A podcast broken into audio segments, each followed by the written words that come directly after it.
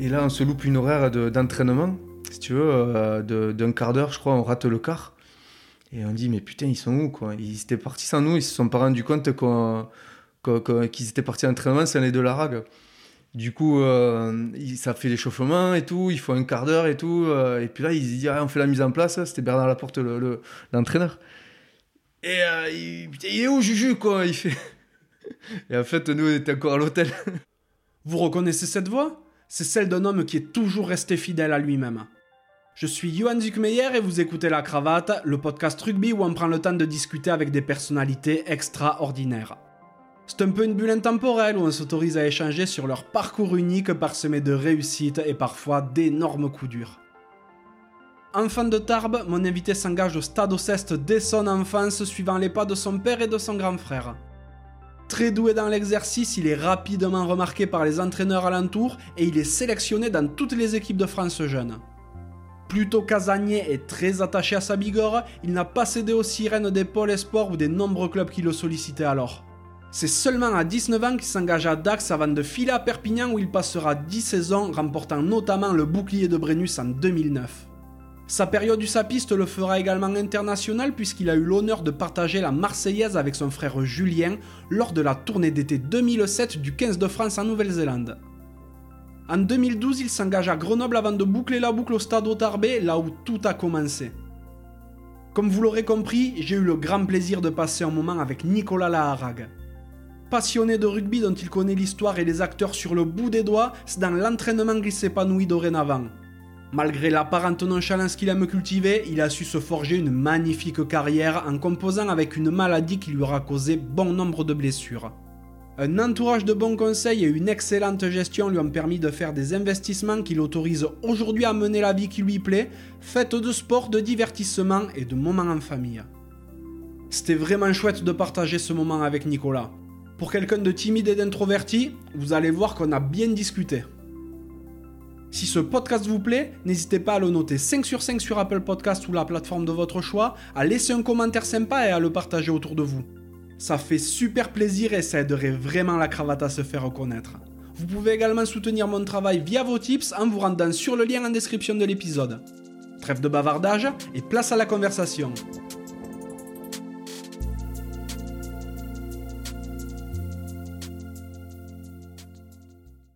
Salut Nicolas, Bonjour, comment vas-tu? Ça va impeccable. Bon, super. Merci d'avoir accepté mon invitation. Donc euh, aujourd'hui, on est à Tarbes, dans les Hautes-Pyrénées. Et euh, bon, là, aujourd'hui, on est un peu tous les deux les locaux de l'étape. Donc, tu es venu me rendre visite chez moi. Et euh, pour tout dire, c'est jour de marché aujourd'hui à Tarbes. Moi, je suis en centre-ville et le marché se trouve juste sous ma fenêtre. Donc, il n'est pas impossible qu'il y, ait, euh, qu'il y ait quelques bruits. En plus, il fait une, une magnifique journée, donc les gens sont de sortie. Et c'est bien normal. On a en partie le même cercle d'amis et on ne se connaissait pas jusqu'à maintenant. hein. donc je remercie notre pote en commun, euh, Pierre-Arnaud Claverie, connu euh, en Bigorre sous le nom de Claouette, pour nous avoir mis en contact. Et euh, c'est vrai que la RAG, c'est un, euh, un patronyme bien connu dans le monde du rugby français et a fortiori ben, dans le monde du rugby bigourdan. Tu as pour ta part été un redoutable 10, 15 au Stadeau, à Tarbes, puis à Dax, à Perpy, où tu as connu tes principaux faits d'armes, à Grenoble, mais aussi avec le 15 de France. Donc euh, avant de revenir sur ton parcours un petit peu plus en détail, il y a quelque chose qui attire mon attention tout le temps et je serais curieux de savoir de quoi rêvait le petit Nicolas. Ben, euh, le petit Nicolas, il rêvait de, de faire une carrière de, de, de joueur de rugby. Donc à l'époque, ben, euh, étant petit, le rugby n'était pas encore professionnel, mais moi je rêvais que de ça, c'était de, de, de, de faire du sport et surtout jouer au rugby. Dès tout petit? Des gamins, euh, je pensais qu'à ça, faire du sport, jouer au rugby ou au foot, mais Ouais. je, je, je, je, je commençais déjà un petit peu à exceller au rugby, donc, euh, donc je me voyais que, que joueur de rugby. Ouais. T'as commencé à quel âge le rugby? J'ai commencé à 5 ans, au Stadeau, bien sûr, à Tarbes, et, euh, parce que mon père jouait, mon frère euh, jouait aussi. Donc forcément, je me suis inscrit dans la ligne. Quoi. Et euh, c'est une histoire de famille avant ton père et ton frère ou vous avez comment enfin, ça a commencé avec ton père directement? Non, non, c'est, euh, ça a commencé avec mon père. il- C'était le seul de la famille à jouer au rugby. Donc euh, voilà, c'est, il a commencé, je crois, assez tard en plus le rugby. Donc Mais c'était le seul de la famille, donc euh, mon frère a, a- a suivi et moi, et moi aussi. Bon, ton frère, qui est donc Julien la Rague, qui a également, euh, également joué. On en parlera très rapidement dans ton parcours après, vu qu'il y a des moments où votre destin est lié un petit peu. Tu as commencé vraiment pour suivre le frangin? Oui, oui, c'est ça. hein, c'est qu'au départ, euh, en fait, à, 5 ans, il ne prenait pas au, au stade encore le- chez les petits. Donc j'ai commencé par le foot, mais euh, je m'ennuyais un peu. J'aimais ça le foot, mais je m'ennuyais quand même un petit peu. Et donc euh, dès que j'allais voir mon frère, euh, j'essayais de courir avec le ballon, tout ça, de, de montrer que je pouvais jouer. Et finalement, ils ont, ils ont accepté de me prendre, alors que là, on, on pouvait commencer le rugby qu'à 6 ans à l'époque. Donc euh, ils ont fini par me prendre parce que j'étais vraiment un petit gabarit aussi. Ils ont vu que j'étais quand même assez dégourdi, donc ils, ont, ils ont cédé et ils m'ont pris un petit peu en avance. Et, euh, et puis après, j'ai jamais lâché. En avance, c'est un peu ce qui te caractérise après sur toute ta carrière, en définitive. Hein. Mais tu as commencé du coup sur le terrain de Jules Soulet. Donc j'ai commencé euh, d'abord le, le rugby, c'était au centre de Bourg. Ah À l'époque, c'était là-bas, euh, au centre de Bourg, donc à Mini Poussin. Donc on s'entraînait là-bas, et après on a migré vers euh, Lulu Abadi. Et ensuite, euh, ben ensuite quand, quand tu passes chez les cadets à Tarbes, tu, là c'est là où tu commences à t'entraîner et à jouer euh, au mythique stade de Jules Soulet.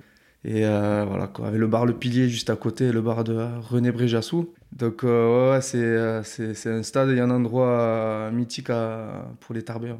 Tu faisais quoi à, à l'école en même temps? Bon, ben à l'école, j'étais pas, j'étais pas grand fan de l'école déjà. Ouais. C'était pas ma passion. Donc euh, bon, mais j'y allais pour euh, déconner avec les copains, pour m'amuser, Ouais. pas trop pour travailler. Mais, euh, mais j'ai que des bons souvenirs à l'école. euh, voilà quoi. Oui, donc euh, ben, t'es resté longtemps à Tarbes et euh, et t'as beaucoup gagné en jeune d'ailleurs. Euh, c'est vrai que nous, à l'école de rugby, à Tarbes, surtout à l'époque, on avait quand même des, des- des très belles générations qui gagnaient souvent tout. Et euh, donc on était réputés, tout ça. Et euh, je me souviens, bon, on gagnait les titres à Armagnac Bigorre euh, chaque année quasiment.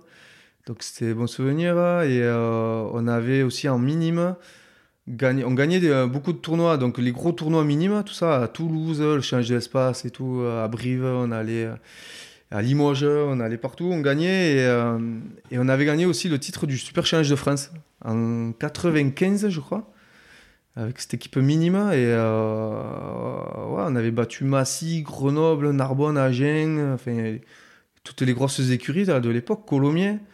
D'ailleurs, euh, cette année-là aussi, on avait été euh, voir le match du tournoi des, des, des Cinq Nations, euh, à l'époque c'était les Cinq Nations, Ah oui, oui.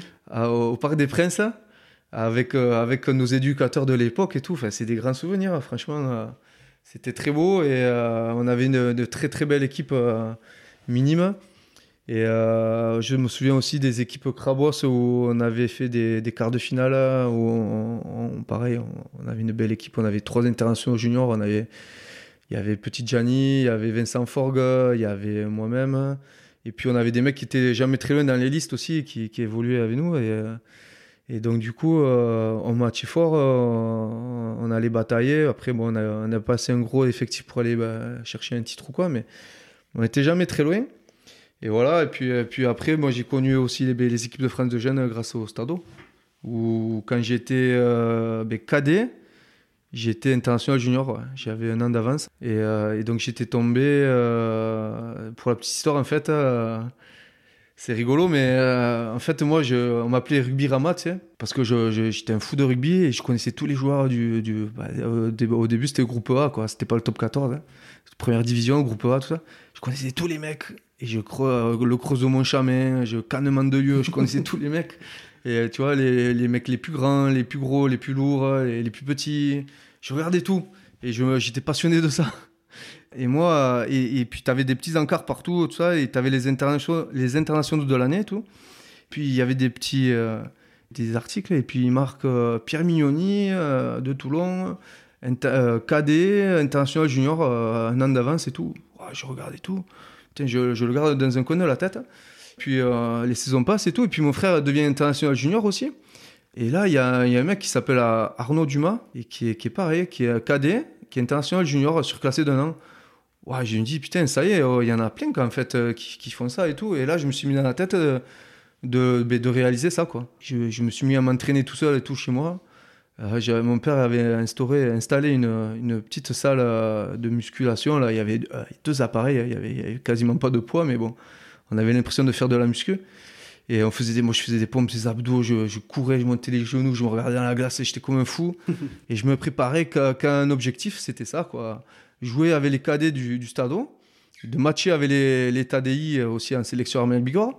L'objectif, c'était d'être pris en équipe de France junior, quoi. Et là, j'ai été pris et je, suis tombé dans une génération. Il y avait Pierre Rabadan, il y avait Aurélien Rougerie, il y avait, euh, il y avait Gargalo, euh, moins connu, tout ça. Il y avait Jaffres, il y avait Rida Jawer aussi, il y avait, euh, il y avait Johan Miss qui avait joué, tout ça. Ouais, on avait une belle équipe. On avait une belle équipe. Et bon, moi, j'avais réalisé mon objectif. Ah, mais tu m'étonnes. Après, tu, donc, tu poursuis jusqu'à 18-19 ans à Tarbes, c'est ça? Oui, voilà, après, euh, jusqu'à 18 ans, en fait, euh, on fait la Coupe du Monde Junior 2000 euh, qu'on gagne, et c'est à partir de ce moment-là où je signe à Dax. Quoi. À ce moment-là, qu'est-ce qui te donne plus envie d'aller vers Dax que de rester à Tarbes?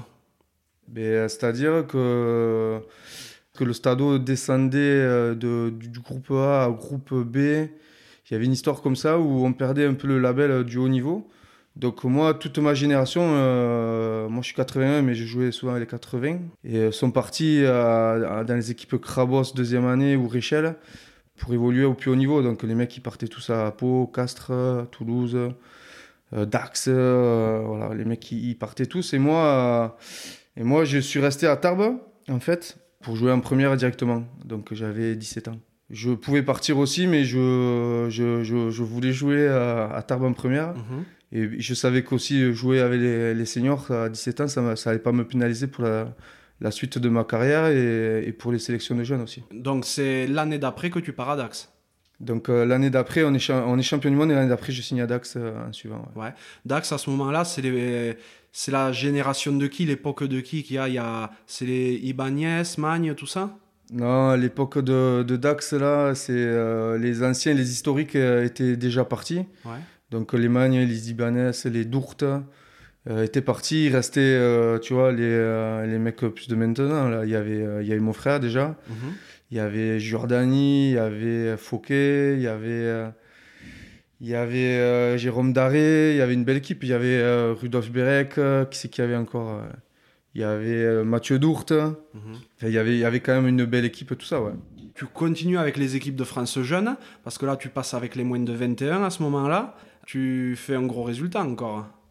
Ben, euh, ouais, c'est vrai que euh, après le titre champion du monde junior, euh, moi, enfin, déjà, je, je jouais en première table, tout ça, mais je me chope une grosse pubalgie. Ouais. Donc, je, mets, je mets quelques mois à m'en remettre. Et quand je signe à Dax, je me répète pendant un an. Je me répète pubalgie et quasiment, quasiment 9 mois d'arrêt. Et donc, je loupe ma première année des moins de 21. Ouais. Je loupe ma première année des moins de 21 et la saison suivante, je suis encore à Dax. Et là, là je commence à jouer en première véritablement. Et, euh, et j'enchaîne avec les moins de 21, avec euh, ben, laquelle j'ai fait. Euh, on a fait le, le, le, Grand Chelem. On a fait une, grosse partie, une, une, grosse saison en moins de 21. Euh, donc ouais, c'est en 2002 hein, que tu remportes ce Grand Chelem, que vous remportez le Grand Chelem avec les, les moins de 21, et t'en profites, enfin, t'en profites, tu, à ce moment-là, tu pars à l'USAP. Donc, euh, ouais, étant donné qu'en fait, euh, Philippe Bouer, c'est un Catalan, c'était notre entraîneur chez les moins de 21, donc il, nous avait, il nous avait, à quelques-uns, il nous avait conseillé un peu de, de rejoindre le club de Perpignan. Donc euh, on avait réfléchi un petit peu et, euh, c'est vrai qu'avec Dax, ben, on était relégué cette année-là. Mhm. Avec l'USD, on était relégué en, Pro D2. Du coup, euh, moi je voulais continuer à essayer d'évoluer au plus haut niveau. Donc il y avait la proposition de Perpignan. Donc on avait accepté ça. Il y avait avec moi, il y avait Sébastien Petit-Gianni qui évolue à Dax aussi, qui est tarbé qui évolue à Dax et on a signé tous les deux à, à Perpignan. Il y avait Vincent Debati qui nous avait rejoint, le Belge, nous avait rejoint à, Perpignan aussi cette année-là. Donc on était trois moins de 21 à, à venir renforcer Perpignan. Perpignan, euh, en y allant, à mon avis, tu pensais pas que tu allais y passer autant de temps peut-être hein? Non, et je, je connaissais même pas Perpignan. Je connaissais Tarva, un peu d'Axe. Je connaissais pas trop la géographie, là, tout ça, Perpignan. Je pensais pas non qu'en signant, j'allais passer... Euh, 10 ans, la majeure partie de ma carrière et une bonne partie de ma vie. Ouais. Mmh. À ce moment-là, quand tu y signes, donc tu expliques que c'est l'encadrement de DU 21 qui te donne envie d'y aller, mais il y avait déjà des questions, des notions d'agent à l'époque ou pas du tout encore? Euh, ouais, y a, on avait des agents. Ouais. déjà, dès que tu es en, équipe de France junior, tu as les mecs qui, sont, qui viennent, qui tournent autour. Quand je, quand je suis à Dax, j'avais pris Arnaud Dupin, qui, est, qui, est, qui était un agent connu et euh, qui est devenu avocat maintenant. Et, euh, mais c'est lui qui me fait signer à Perpignan. Ouais. Donc Perpignan, tu arrives en 2002 et ben, très rapidement, les résultats arrivent avec l'équipe. Et en 2003, vous faites une magnifique campagne européenne déjà. Ouais, c'est ça, c'est la saison 2002-2003. Donc euh, moi je signe là-bas euh, dans le, un peu dans le flou quoi. Je connaissais personne en plus à part euh, le Belge et Petit. Et on arrive là-bas et tout. donc moi j'ai remplacé Thierry Lacroix à la base. Donc Thierry Lacroix devait continuer. Il m'appelle, il me dit viens, on va, on va se faire la saison ensemble, moi je vais t'aider, je vais t'apprendre des trucs et tout. Donc moi j'étais bouillant et tout, donc je dis d'accord. Et, euh, et, puis en fait, il s'entend pas avec le président d'Agrena, il s'en va, il dit qu'il arrête. Puis finalement, quelques, quelques mois après, il s'engage avec Castres. Donc euh, bon, euh, je me retrouve, ben, j'étais numéro 10 et j'étais le seul, avec Benoît Bello, qui était là depuis quelques temps. Et donc je me retrouve à Perpignan comme ça. Et, euh, et puis tout s'enchaîne bien pour moi parce que je joue les, trois premiers matchs titulaires. Et euh, notamment le premier match contre le Stade Toulousain. Et, euh, et là, je fais un match assez propre hein, où je marque à peu près 20 points, un drop en marche arrière et tout. Un truc de fou. Et je sais pas, j'ai fait un gros match et on gagne, on met la plus grosse branlée à, Toulouse que Perpignan n'ait jamais mise. Donc euh, c'était bien, c'était bien. Euh, le public en folie, j'avais jamais connu ça. c'était magistral. Cette, première saison à Perpignan, euh, ça démarrait bien sur les chapeaux de roue. Et puis finalement, j'ai fait un mauvais match. À Narbonne, le quatrième match, je crois. Et là, là c'était Olivier Saïssé, le coach. Ah oui, un, gourou un peu. Ouais, à l'ancienne, il fumait la gitane et tout au bord du terrain. c'était exceptionnel. Hein. Avec son œil en vert et tout. Et puis euh, on l'appelait Tiger, c'était son surnom. Donc du coup, euh, je fais un mauvais match à Narbonne, il me sort à la mi-temps. C'était le derby, bien sûr, chez les Gabatch. Et après, derrière ça, j'ai pris, j'ai pris, je crois, trois, trois, mois de frigo. Trois mois de frigo. Et puis derrière, ils viennent euh, recruter Manny Edmonds. Ah, Manny Edmonds, qui était international australien, qui avait fait la tournée contre l'équipe de France, je crois, en Australie, qui avait été excellent en plus. Et donc, du coup, ils décident de le recruter. Et, et puis là, ça se complique un petit peu, ouais. Vous, faites une, une, magnifique campagne européenne sur laquelle tu, pour laquelle tu prends part au départ. Ouais, alors euh, derrière tout ça, c'était une année de transition à la base, mais, euh, mais finalement, on, bon, en championnat, on, on, lutte bien et tout ça. Mais par contre, euh, sur la H-Cup, on, fait des, des, exploits.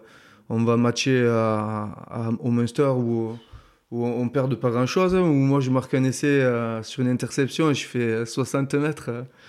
Et euh, quand j'aplatis, euh, déjà le pilier me rattrape. Ouais. Marcus Oran, je crois, il s'appelle. ça, ça, t'aurais pas dû le dire. ouais, je pas dû le dire. Mais le mec, le gonze, euh, je sais pas, il, a un truc de fou. Il, il allait à 10 000.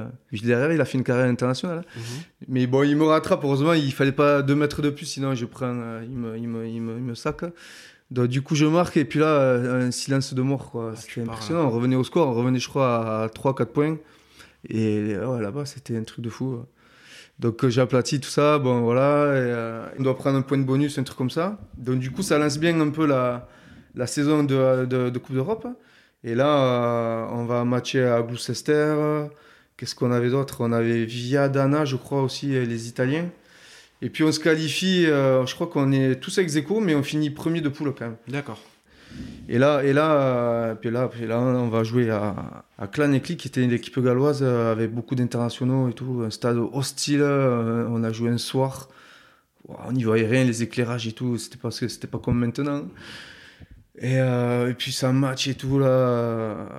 Il y a carton rouge, des bagarres, des fourchettes à, foison. Bernard Gouta qui sort la tête en sang, le Corvette qui qui, qui, qui fout des, des, plaquages à retourner des gonzes. c'était, c'était énorme. Et puis, euh, Pourtant, il n'a jamais été comme ça. Hein, le non, oui, jamais, jamais. le lama. Et donc, euh, ouais, on va gagner au, à Clan et, euh, et, ensuite on se qualifie pour la demi et on va au Leinster jouer à London's Road contre le Leinster qui était favori. Là, on gagne. Moi, je suis toujours remplaçant. je rentre pas non plus. Et, et puis, puis voilà, quoi. Nous, on avait une équipe, les trois quarts, on faisait, on faisait un 75. 72, 72 kilos quoi. on a, le plus grand c'était Lousteau, Ludovic Lousteau qui jouait numéro 9 de faire un 82 quoi. C'était le plus grand et le plus lourd quoi. après bon, on, euh, on, dit que tu rentres pas à ce moment-là, mais il faut se rendre compte aussi du contexte parce que bon c'est c'est loin mais c'est proche à la fois. Donc on est au début des années 2000. À l'époque euh, voilà, il n'y a pas du turnover comme il y a aujourd'hui en, en, termes d'effectifs. Donc quand tu étais dans le 15 de départ, c'était bien, mais si tu étais remplaçant, tu avais à peu près 3 euh, chances sur 4 pour même pas rentrer quoi au final. Hein. Ouais, c'est exactement ça. Euh, c'était à l'ancienne, c'est euh, Olivier Saïssé et ça marchait comme ça. Tu étais dans le 15 de départ ou tu l'étais pas? Mmh, Donc euh, il a, on avait fait la saison comme ça, avec les, quasiment les 15 qui jouaient tous les matchs. Et il y en avait 4 qui pouvaient rentrer un peu de temps en temps, mais ça tournait pas trop. Donc c'est vrai qu'à la finale, on, va à Dublin encore à London's Road contre Toulouse. Et là, c'est pareil, hein, il met les mecs. c'est vrai qu'on était un peu cramés déjà on était un peu tous cramés, mais bon, euh, il a mis les mêmes. Et si tu veux, Magnier de qui était mon concurrent à 10, là, il, fait, il fait une première mi-temps euh, catastrophique, vraiment. il loupe des coups de pied, il se fait contrer, des passes dans les chaussettes et tout. Putain, je me dis, je vais rentrer en finale et tout. Il y avait, je crois, 19-0 à la mi-temps, un truc comme ça, ou 19-3. J'ai dit, je vais rentrer, et, euh, je vais essayer de, de, de, m'envoyer terrible et tout. Et en fait, euh, à la mi-temps, il dit Ouais, on change rien, on reste comme ça. Donc, euh, au bout de 5 minutes en seconde mi-temps, il commence à faire une bonne passe. Après, il commence à percer un peu. Et, puis finalement, moi, je rentre pas du tout. Donc, c'était, c'est, un bon, c'est, un, excellent souvenir. Mais bon, c'est, euh, c'est, dommage que j'ai pas pu participer. Bien sûr. Bon, après, tu que 21 ans encore à ce moment-là. Ouais, j'étais, un peu, j'étais encore tout jeune. J'étais déjà très content de ce que je vivais. Je m'étonne.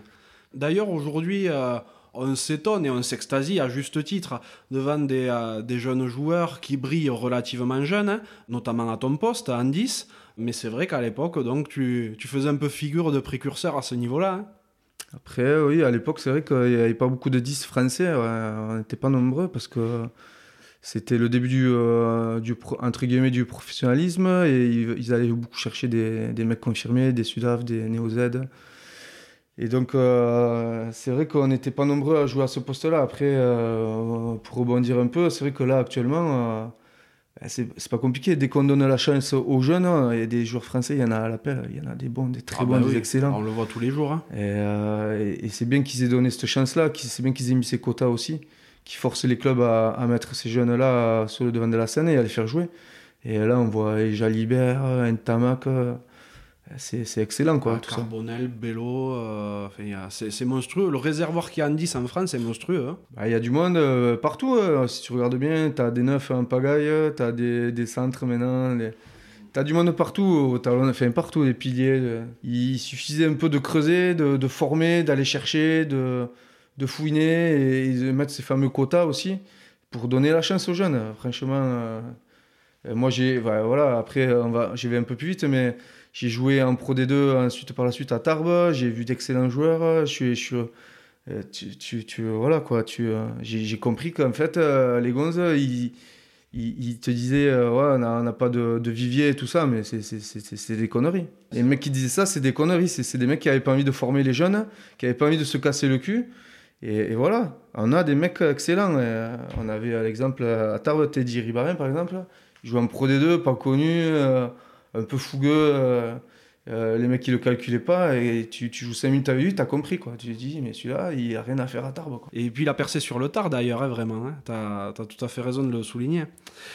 Tu continues ton petit bonhomme de chemin à l'USAP, puis arrive la saison, euh, saison 2004. Vous faites donc une magnifique saison, déjà qui commence bien hein, avec une, une belle partie contre Béziers, si je me souviens bien.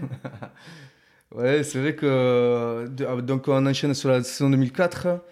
Là, on fait euh, une euh, Coupe d'Europe moyenne, tout ça, on se qualifie pas. Et euh, en championnat, on commence à gazer un petit peu, on se qualifie pour les playoffs. Et là, on, sent l'engouement monter au niveau du public déjà. On se sentait bien, on avait une bonne équipe, on était très soudés. Et on va à Béziers. Et là, une grosse partie de manivelle. Moi, j'étais remplaçant. Et là, ça part dans tous les sens. Bagarre qui dure 3-4 minutes. En plus, ils avaient des jeunes et tout. Enfin, ils avaient des anciens et des jeunes. Il y avait, t'avais Arnaud Coste, par exemple. T'avais Guy Janard. T'avais des jeunes comme euh, Schwarzy, Schwarzeski. T'avais Nyanga. Nicolas Durand aussi. Ah, c'est vrai qu'il était à Béziers à l'époque. T'avais Jean-Marc enfin, tu vois, Scala, euh, des, anciens aussi, des vieux briscards. c'était tombé, c'était tombé énorme. Et puis pas qu'une fois, quoi. C'était la première, elle dure 3 minutes. Après, t'en as une seconde qui dure. Euh, c'est long, hein, 3 minutes. t'en as une seconde qui dure euh, une minute, une troisième, une quatrième, une cinquième. Ça arrêtait pas, quoi. C'était, magique. Et, euh, et puis derrière, t'as, as Christophe Manas qui prend un rouge. Il prend un carton rouge. Donc, bon, il sort. Moi, je rentre à sa place. il sort un troisième ligne. À l'époque, on sortait un avant pour jouer avec cette trois quarts, quoi. Donc, moi, je rentre et tout. Bon, j'ai fait un bon match. Et puis derrière, euh, ça s'enchaîne. Du coup, euh, il prend 4 ou 5 matchs, donc euh, il ne peut pas jouer les playoffs. Et c'est moi qui les joue au centre avec David Marty et, et, et Mani Edmond 110. Donc là, on avait deux minots parce que lui, Zaza Marty, il a, il a un an de moins que moi. Donc, donc il devait avoir 21, 20, ou 21 ans par là. Donc on, et on fait les matchs ensemble et on se qualifie pour les demi-finales. Donc un excellent souvenir. On va matcher à Castres, on, les reçoit après à la maison. Enfin, on va où À Bourgoin aussi, on reçoit Bourgoin. Enfin, c'était c'était énorme. Et on se qualifie pour les, les demi. Pour les demi et puis après pour la finale d'ailleurs. Donc ouais, la demi. Donc la demi, on se qualifie. Là, Christophe Manas revient de, de suspension. Donc bien sûr, l'ancienne, on fait jouer, ça a essayé, refait jouer Christophe Manas. Au centre, donc moi je rebascule remplaçant. Et là, on fait, euh, on fait le stade toulousain à Montpellier, à la Mosson. Et là, c'était monstrueux. le, public catalan, il, devait y avoir 45 000, 50 000, mais personne, il y avait, il y avait 30 000 catalans. Ah, tu parles. C'était un voisin, là, que vous y étiez presque. Hein? et donc, du coup, dès qu'on, dès qu'on en repart avec les potes et tout ça, euh, les mecs, se, on, a, on, a, on a vécu d'autres, on en a vu d'autres, euh, aussi des grandes épopées, mais c'est vrai que ce match-là, on n'avait on avait jamais vu ça. Vraiment connaître autant d'ambiance ce jour-là en 2004 à Montpellier, c'était, c'était monstrueux, monstrueux. Oui, et puis c'est vrai que là, on revient sur une période un peu dorée pour l'USAP, mais euh, le, le, club a, a, mangé son pain, euh, son pain gris pendant quelques décennies quand même auparavant. Donc c'est vrai que le, le peuple doit sans doute être à fond derrière vous. Quoi. Ouais, donc euh, c'est vrai que bon, ils avaient fait quand même une finale en 99 contre le Stade français perdu où ils prennent 40 points ou 50 en finale. Euh, donc c'est vrai que là, retrouver les phases finales en 2004, ça leur tardait vraiment. Et ils nous ont montré tout, l'engouement qu'ils pouvaient avoir pour ce club. Quoi. C'était, c'était, c'était merveilleux. Et là, donc cette demi, là, contre Toulouse, euh, on les prend bien devant. Euh, on avait une équipe quand même assez solide. On avait Cognac, on avait Freshwater, Nicolas Mas, on avait euh, Alvarez Kerelis, qu'est-ce qu'on avait oh. Colin Gaston, Le Corvec, Gouta. Euh, on avait une belle équipe devant et on les a. C'est vrai qu'il y avait Christophe Porcu aussi. C'est vrai qu'on les avait bien concassés devant en fait. Mm. On les avait bien pris ah, devant. Eux, ils sortaient, je crois, de pareil d'une Coupe d'Europe, d'une, je crois, d'une finale perdue contre les Waps.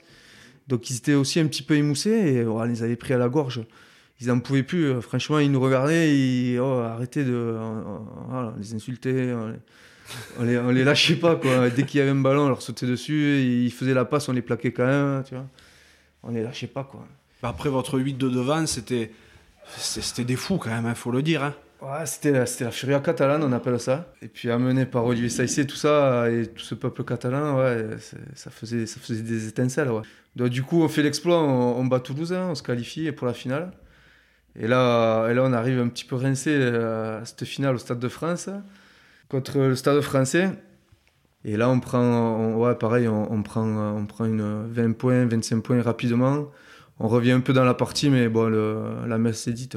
Bon, pareil, là, je rentre, euh, pour le coup, là, je rentre 20, 20, 20 25 minutes. Et bon, après, ouais, j'étais content de mon match. J'avais fait des choses sympas. Hmm.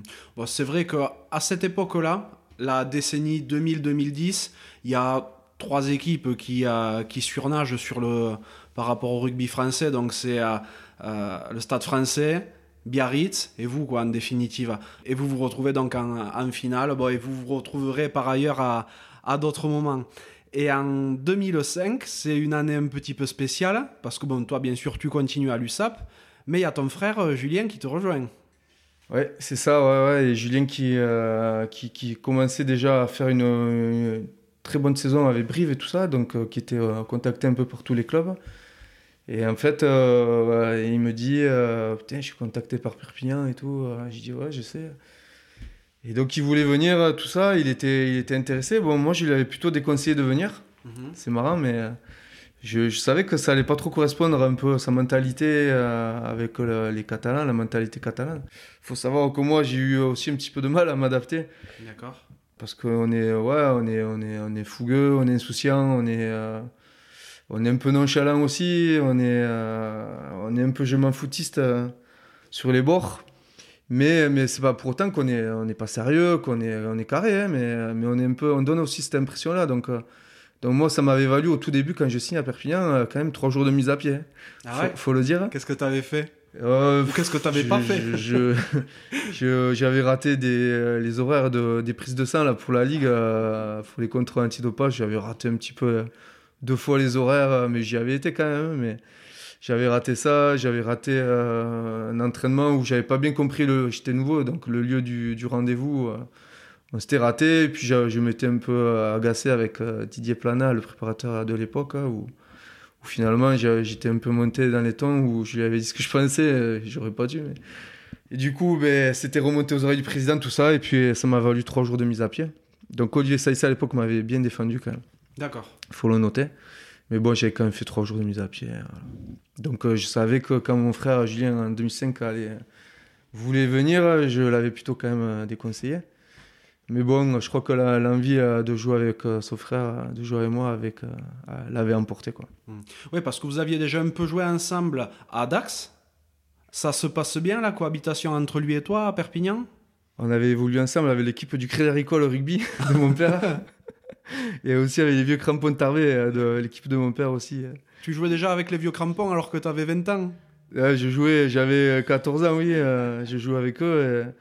Donc, du coup, euh, j'avais joué avec mon père et mon frère déjà à l'époque, euh, voilà, pour, la petite histoire. Et après, ouais, quand, il vient à Perpi, ben là, cette année-là, on fait une, très grosse saison. Hein. Franchement, ça se passe bien pour lui, ça se passe très très bien pour moi. Moi, j'ai vraiment j'ai été boosté un peu par sa venue. Euh, et, lui commençait déjà à être international, je crois, là, déjà à l'époque. Donc moi, euh, moi j'avais envie euh, aussi. quoi. J'avais, c'était mon rêve de gosse. De son, Donc j'avais envie, donc je me suis mis, je me suis mis dans sa lignée. Et putain, on fait une grosse saison. et moi, peut-être moi, la même la meilleure, une des meilleures saisons que j'ai fait. Oui, vous passez deux saisons euh, en commun avec ton frère à l'USAP. Pour lui, donc, comme tu le dis, il était, déjà, il était déjà international.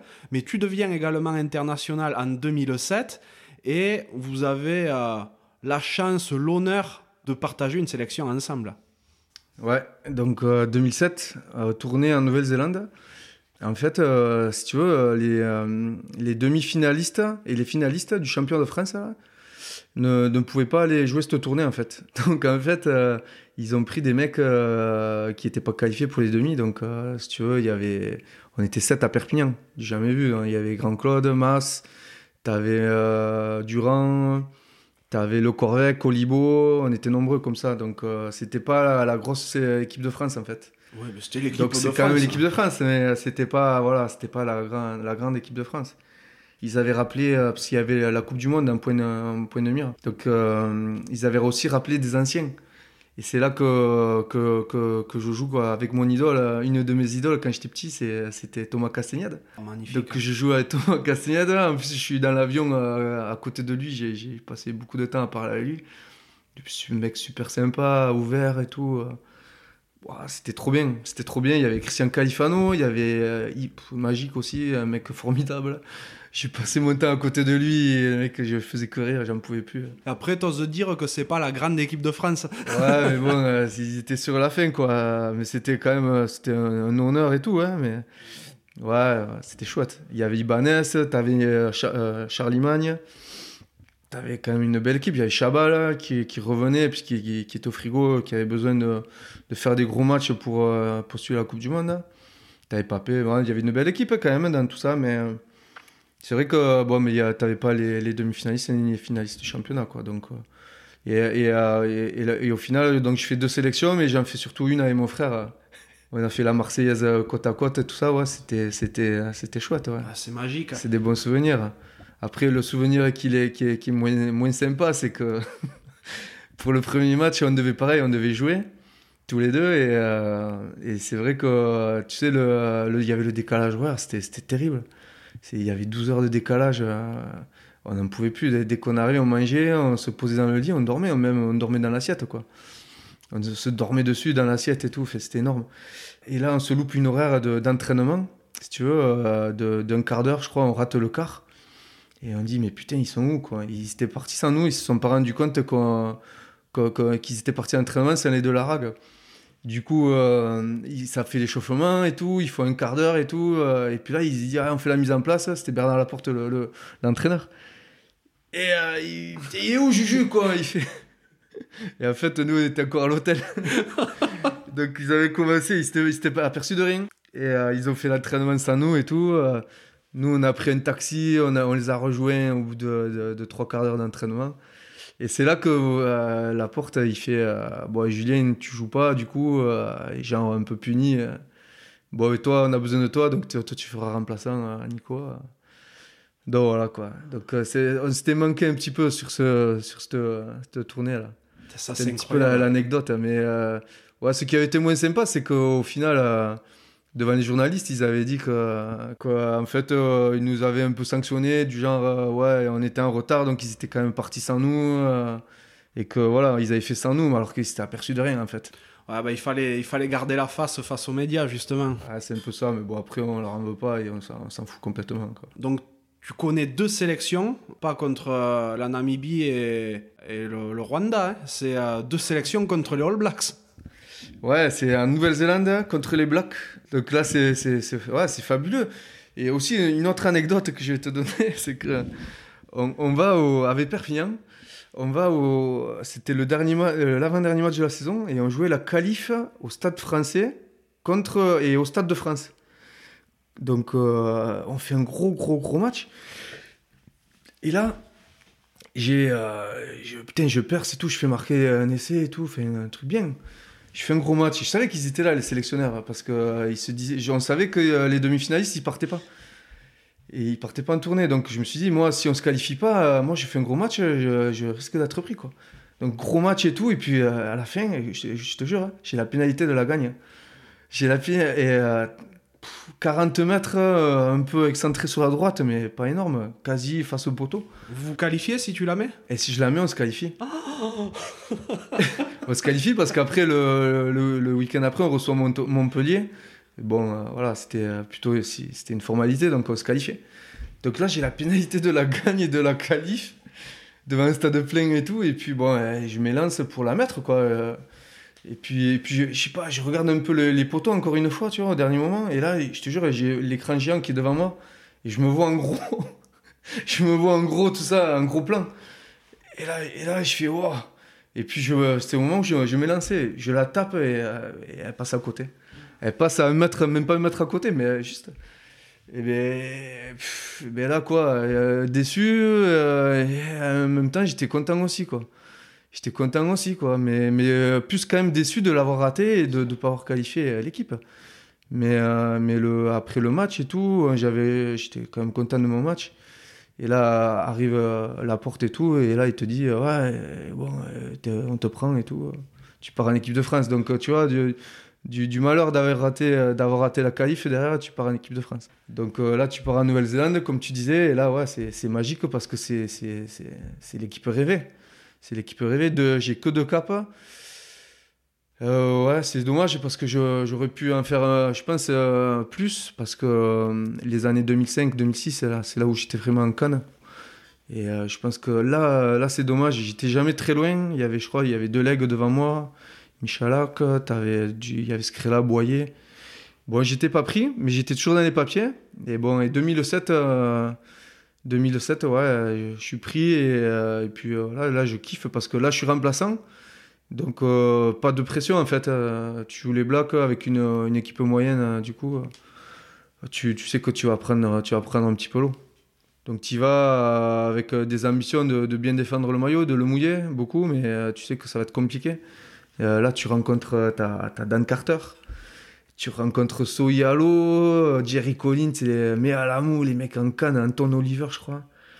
des, des, mecs, euh, Chris Jack, euh, Ali Williams, Flavel, enfin des mecs, c'est des, des, des, légendes. T'as Richie Mako, bien sûr.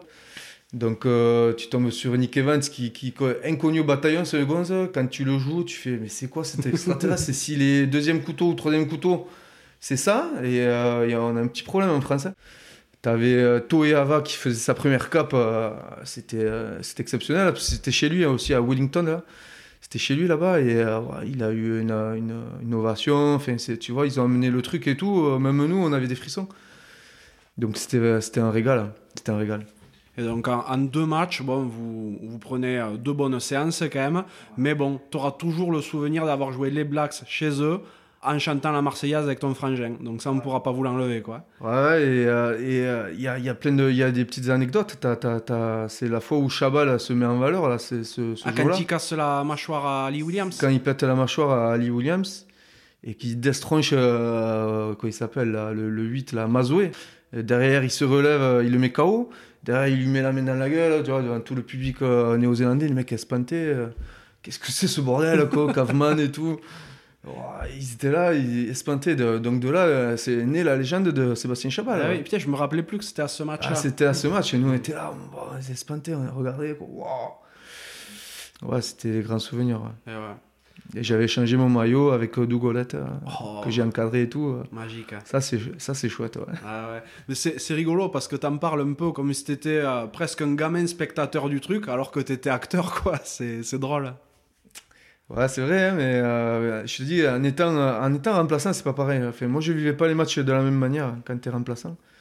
Voilà, moi, j'avais plus l'habitude de jouer, mais euh, d'être titulaire, bah, là, par contre, c'est pas la même histoire hein, quand tu es titulaire. Mais là, c'est vrai qu'en étant un peu remplaçant, tu as moins de pression, tu sais que tu vas jouer. Euh, s'il n'y a pas de casse, tu vas jouer 20 minutes, un quart d'heure, grand max, pas de pression. Et puis quand tu rentres, tu as, déjà, il y avait 40 points. Oui, oui. Donc, encore moins de pression. Et aussi, le second match, c'est là où on prend une grosse séance, où on prend 50 points, je crois 55, un truc comme ça, la plus grosse branlée de... 61 à 10. 61 On prend la plus grosse branlée de l'histoire du 15 de France. Donc là, ça faisait chier. Franchement, euh, t'es content et tout de tout ce que tu vis, mais euh, tu rentres à la maison, tu dis, putain, 60 points. Ça fait chier parce que, ouais, on s'était filé à la mi-temps, il n'y avait pas grand-chose. Hein. Et, euh, et, derrière, c'est la, la, la, la, défaite historique du 15 de France. Donc, tu as participé à ça, tu pas, voilà, pas, pas très fier de ça, mais bon, c'est la vie. Hein. Oui, oui, oui. C'est, euh, mais bon, derrière, euh, quelques années après, c'est bon. Hein, en Coupe du Monde, ils en ont pris en quart de finale ou en demi-finale. Ils en ont pris 70, donc c'était réglé l'histoire. J'ai envoyé des textos à tout le monde, ça y est, je fais plus partie de l'équipe. On, on, est oublié. Ouais, voilà, c'est ça. Donc c'est vrai que suite à cette sélection, ben, toi tu continues ton petit bonhomme de chemin à Perpignan. Ton frangin, lui, part Sale, donc vos routes se séparent à ce moment-là, jusqu'à la saison 2009, 2008-2009, euh, où, où tu vis le, le sacre avec Perpignan. Ouais, c'est ça, c'est que tu as l'arrivée de, de, Jacques Brunel, je crois, en 2007-2008, là. Et, euh, et, Jacques Brunel, là, il, vient avec euh, bah, sa façon de manager et tout ça, et ça nous fait un gros, gros changement. Donc, euh, très pédagogue et tout. il arrive à bien, cerner le, les joueurs, bien cerner le groupe, l'esprit qu'on a. il arrive à nous, à nous prendre en main, et, on fait une première saison avec lui pas trop mal. Et la seconde année, 2009 Là, on envoie, on envoie du bois, on, finit premier du, euh, de la phase régulière. Ouais, on est presque intouchable. Hein. Presque intouchable. Ça nous était jamais arrivé à Perpignan. Nous, nous on était une équipe à réaction, en fait. On, euh, pouvait faire des exploits, on pouvait gagner à Toulouse, des trucs comme ça. Mais euh, on pouvait perdre un peu à la maison, mais bon, rarement quand même. Hein. Mais on pouvait faire des, des non-matchs à Colomiers, tu vois, Montauban, des trucs comme ça, des, des clubs du coup, on prenait une bronca par le public. Euh, derrière, on saccageait tout le, week-end suivant. Euh, on survolait le match. Et là, lui, il a canalisé tout ça, Jacques, et il nous a amené en finale en 2009. Quoi. Et en plus, 2009, c'est c'est une saison où tu joues avec un type que tu badais deux ans avant quand tu jouais contre les All Blacks. Ouais, c'est ça, c'est que tu joues, ils recrutent Dan Carter, donc quand j'apprends ça, je, je, crois que je viens de re-signer en plus. Et, euh, et ça, euh, et le, le, président Goz, il, me dit même pas que derrière, il avait déjà signé Carter. Quoi. Pouah, quand j'entends cette nouvelle, euh, tout le monde était content, sauf ah, moi. Quoi. Bah, normal. Les mecs, il y a Dan Carter, ouais, c'est super. Et j'ai dit, quoi je vais faire, moi? J'ai dit, putain, déjà les années avant, des fois, il y a eu des saisons un peu plus compliquées, des périodes un peu compliquées avec Azema et le président d'Agrona à l'époque, il voulait un peu euh, me mettre de la concurrence. Fait, ils n'arrêtaient pas tout le temps de mettre, mettre de, beaucoup de la concurrence et tout. J'avais eu des réunions avec eux et à un moment donné, je leur ai dit Vous pouvez me mettre qui vous voulez, j'ai rien à, rien à cirer. Et c'est moi le meilleur. Hein. Il a répondu ça, donc euh, aucun problème, allez-y. Mais euh, le président s'en va, tout ça, Brunel arrive, bon. Et là, ils me sortent Dan Carter, qu'est-ce que je fasse quoi? Donc bon, euh, euh, ouais, moi je suis quand même euh, compétiteur et tout. moi j'étais pas content quoi. J'étais, j'étais, j'étais, ça me faisait chier ouais. Bah, après au final, il joue peu parce qu'il se blesse, mais peut-être que le fait qu'il soit là, même si c'était ton concurrent, ça apporte un, un supplément d'âme à l'équipe. Ça, c'est exactement ça. C'est que bon, alors moi, la chance que j'ai, enfin, euh, la chance, c'est que, entre guillemets, je me pète en début de saison. Donc euh, quand, quand, lui, il arrive, en fait, euh, moi, je suis pété.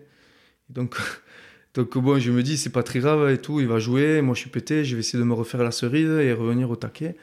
Et, et puis, en fait, c'est lui qui se pète au bout de 5 matchs après, quand il arrive. Et quand il se pète, c'est moi qui reviens de blessure. Et donc, c'est moi qui rejoue. Donc ça se goupille plutôt bien, tu vois. Mais c'est vrai ce que tu dis là, c'est que le supplément d'âme, quoi, c'est qu'on euh, on s'est transformé. Quand, quand, les mecs, euh, ils ont vu Dan Carter arriver, euh, bon mec en plus, beaucoup de simplicité, mec qui fait pas le beau, rien.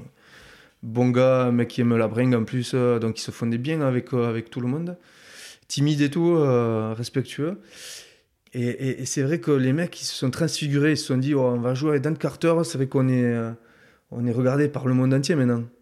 Euh, tout le top 14, les médias euh, centrés sur Perpignan, les, euh, Néo-Zélandais un peu plus centrés sur, sur le top 14, donc sur nous. Moi, mon agent, je me souviens à l'époque, il me dit Mais c'est tout bénéf pour toi. Je dis Mais comment ça? Il me dit ben, T'as as, le meilleur joueur du monde à ton poste, tu vas, tu vas être son remplaçant, tu vas être avec lui, tu vas, on va te voir et tout, c'est énorme, on va parler de toi c'est très bien. Bon, c'était un agent, c'est lui qui avait fait venir en plus. Ah, ben voilà. il, était, il était très fort, hein, Pascal Fournier, on va le citer. Puis ouais, il avait raison, c'était un gros coup de pub pour, pour tout le monde, pour tous les joueurs, pour moi, pour, pour toute l'équipe. Et, c'est vrai qu'on s'était transformé et il avait amené. Euh, euh, il avait poussé les, les, mecs à, se surpasser, quoi, en fait. C'est ça. Ils se sont dit, euh, tu vois, il y a Jean-Pierre Pérez des mecs comme lui, ils se sont dit oh, je vais jouer avec Dan Carter, je, je, je, vais pas, je vais arrêter de faire des fautes, euh, plonger comme à la piscine dans les rucks, euh, foutre des marrons. Ah, il, a, il, a, recommencé quand il est parti. Alors. Je vais arrêter de faire ça euh, devant l'arbitre, tu vois, je vais le faire autrement. Donc ils ont, on a tous arrêté de faire des fautes, tu vois, Brunel nous a bien canalisé. Et, et, et on s'est mis vraiment, on a tout donné, on s'est mis au service collectif. Et là, on est vraiment ouais, intouchable. Et là, vous réussissez ce que aucun USAPiste n'a réussi depuis 1955. Vous êtes champion. Comment ça se passe le, titre, la fête après, le retour en ville? Là, c'était extraordinaire. Et euh, on, déjà, a fait, fait une soirée euh, d'anthologie avec le Brennus dans les mains. Euh, on ne s'est pas couché, je crois. On s'est pas couché. Le lendemain, on rentre à Perpignan les mecs, ils nous attendaient, euh, ils nous attendaient depuis midi. On est arrivé à, je crois, à 19h. Il faisait 30 euh, degrés et les mecs, ils en pouvaient plus. Ils nous ont attendus. Il y avait 50 000 personnes euh, au Castillet. C'était l'aéroport pareil. Les pompiers nous attendaient avec les lances à incendie. Ils nous arrosaient. C'était un peu, c'est leur, leur, tradition là. Donc ils nous avaient fait ça. Derrière, on pouvait pas sortir avec le car parce que il y avait, il y avait des supporters qui bloquaient la route. Euh, de l'aéroport euh, au centre-ville, il y avait des voitures garées au, bord de la route, euh, on avait du mal à se frayer un chemin et tout. c'était incroyable, c'était un truc de fou, hein, vraiment. Et les mecs, ils n'avaient pas gagné un titre ouais, depuis 54 ans. Donc on était vraiment attendus. on, fait, on fait la présentation au Castillet devant, devant cette foule. Hein. Et derrière, on se barre avec le, avec le Brennus et on va au club de plage de David Marty, qui à l'époque s'était monté un petit club de plage à Sainte-Marie-Plage. Et, et, on part là-bas. Donc moi, je, pour la petite histoire, je me prends le Brennus avec moi mhm. et je rentre chez moi d'abord avec. je, me, je me cale à l'appartement avec le Brennus. Je commence à faire des photos avec euh, mes voisins, euh, mes amis que je fais venir en loose day. Donc on se fait la photo, tout ça, et, euh, et après je ramène le, le au bout de deux heures au club de plage. Les mecs qui m'attendaient, ils en pouvaient plus, ils étaient là, il est où, il est où? Et là j'arrive le, le, le, plan de shot et tout, et, ouais, et, puis on a prolongé encore la nuit à faire les cons. On a, on a surfé avec le, le plan de shot euh, dans la Méditerranée. On a, on a tout fait avec. Quoi. Il en a vu de toutes les couleurs, le port. Et, euh, et puis voilà, puis euh, ça s'est terminé, je crois, le lundi. C'était le lundi midi, je crois. On a fini, on était 5-6. Il y avait, je crois qu'il y avait Henri Tulagi, il y avait Vaki, il y avait Tonita, moi. Et je crois, il y avait d'ailleurs Pedro Pérez, un truc comme ça. On était les, les cinq derniers survivants là. Et là, là c'est vrai que c'était dur parce qu'on s'endormait dans l'assiette. Ouais. Ah, tu m'étonnes. On était démontés. C'était le décalage horaire de, de la tournée. C'est pas le même décalage horaire là. Là, là, là c'est vrai qu'on discutait. Et puis à un moment donné, je crois qu'on se parlait même plus. Euh, on buvait, mais on n'arrivait même plus à se parler. Et, euh, et on s'endormait dans les assiettes comme ça. Et, euh, et puis à l'époque, c'était mon ex-femme qui, est ma femme de l'époque qui, est venue me chercher, qui était enceinte de mon petit garçon, d'ailleurs qui, qui, qui, est né une, euh, le dimanche suivant. Oh. Donc, euh, qui vient me chercher, j'étais à moitié endormi, j'ai dormi debout et tout. Quoi. Ouais, c'est la fête, c'était exceptionnel. Les Catalans, ça a été magistral. Franchement, là, ça, a duré, ça a duré une semaine. C'est de la folie, quoi. De la folie furieuse. Donc, mais tu continues hein, à Perpi, tu y restes, donc jusqu'en 2012, 160 matchs plus tard, tu files du côté de Grenoble. Comment ça se fait que tu t'en ailles de Perpignan et, euh, et pourquoi Grenoble? Ben, en fait, euh, ben après cette épopée là, bon, le titre, derrière on fait quand même en 2010 finale encore du championnat de France. Oui, c'est vrai que j'en ai pas parlé. On, fait, on fait pareil, on survole, hein. on est premier euh, au la main de la phase régulière. Euh, on survole et tout. Euh, voilà, là aussi, je fais, une, je, fais une grosse saison. Là. Et là, je me blesse pas trop. Mais euh, on fait la finale. Derrière 2011, on, on, on, match un peu en championnat, mais pas trop. Par contre, on fait une belle campagne en Coupe d'Europe. Je crois qu'on fait encore un quart, de un quart et une demi-finale. C'est ça, un quart et demi-finale. Donc on se joue une demi-finale à Barcelone contre Toulon. Et ça, c'était le rêve de tous les dirigeants et de tous les Catalans. Et là, euh, le rêve se réalise. On, arrive, on se qualifie en demi-finale, non, en quart de finale, à la maison. Donc, il le délocalise euh, à Montjuic, stade olympique euh, de Barcelone. magnifique aussi, un beau stade, une belle ville, bien sûr. Donc, on fait un gros match, le, stade plein à craquer. Et pareil, il y a beaucoup de Toulonnais bon, voilà, qui avaient fait le déplacement. Les mecs étaient venus en bateau. directement du, de la rade à, Barcelone. Ah ouais, c'était énorme. Hein il y avait un bel engouement aussi, encore une fois. Euh, il devait y avoir 30 000 Catalans dans le stade sur 60 possibles. On avait rencontré les joueurs du Barça, on avait été dans leur stade euh, centre d'entraînement. Et euh, on les avait rencontrés. Donc, tu avais les Xavi, Iniesta. Il y a le seul qui n'était pas venu, c'était Messi. Ah. Mais tu avais Guardiola, tu avais, tu avais Busquets, Piqué, enfin, les stars. tu avais Seydou Keita, toi qui parlais français, Abidal. Mhm. Donc ils venaient, on avait discuté, on avait rigolé avec eux, on s'était fait des passes, on les avait testés avec le, le ballon de rugby. Ce qui était marrant, il y avait, t'avais euh, Dani Alves, qui est une légende quoi, du foot, quoi, un des plus gros palmarès. Il était à côté de moi à la photo avec euh, Pedro. Tu vois, Pedro là, là, qui avait joué après à Chelsea et, et, là qui joue à la Roma maintenant. Et euh, ils étaient à côté de moi et ils me regardaient et euh, ils me bousculaient comme ça, mais du genre, euh, t'es gaillard toi, t'es un monstre. eux, franchement, c'était des pins. C'était des pins, les mecs. Il y avait Boyan à l'époque. Boyan, quoi, on aurait dit qu'il avait 11 ans et demi. Mais il avait 11 ans et demi. le mec, il, devait, ouais, il, avait, il avait 20 ans, quoi. Et j'avais l'impression de voir mon fils qui avait, qui avait 2 ans et demi, quoi, franchement. Hein. Je te jure des nains de jardin. Euh, par contre, attention après. Mais euh, champion d'Europe, Ligue des Champions, cette année, ils font tout. Là. On a total, je crois qu'ils font un triplé. Et c'était magique, quoi. Ils, regardaient Charlie Wachu, quoi. Ils voyaient les, les cuissasses qu'il avait, ils étaient espantés, les mecs. Ils, étaient là, ils en pouvaient plus. c'était magique, cette épopée là, de, la Coupe d'Europe et ce match à Barcelone où, ça se passe bien parce qu'on gagne en plus. C'était magistral, ouais. ouais, ouais. Mais c'est vrai qu'à cette époque-là, on n'en a pas parlé, vous êtes deux bigourdins parmi les Catalans. Et ouais, ouais, il y a, y a, Florian Cazenave, quoi. Eh oui Ouais, c'est sacré animal, ouais. Bon, bon garçon, euh, bon joueur, euh, voilà. C'est vraiment un client, hein, c'était un client. En plus, à l'époque, euh, il était encore jeune, hein, mais, mais il montrait de belles choses, de, beaucoup de qualité. Et pour l'anecdote, je lui disais, j'ai dit, toi, c'est dommage que tu sois pas passé par le Stado. Parce qu'il avait fait quand même, je crois, une saison à, à Tarbes. C'était le TPR, tu vois. Tout à fait. Donc je lui dis, toi, si t'étais venu un petit peu avant, t'aurais joué, joué au Stado, t'aurais, été, aurais 50 sélections d'équipe de France.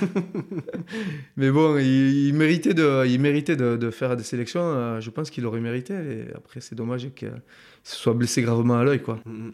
J'admire la manière dont il a réussi à revenir par la suite. À Enfin bon, c'est pas l'objet du, euh, c'est pas l'objet du podcast, mais il a réussi quelque chose d'exceptionnel par ailleurs. Donc, euh, mais c'est vrai qu'en 2012, tu quittes l'USAP et tu pars à Grenoble. Donc là, ouais, je quitte euh, l'USAP.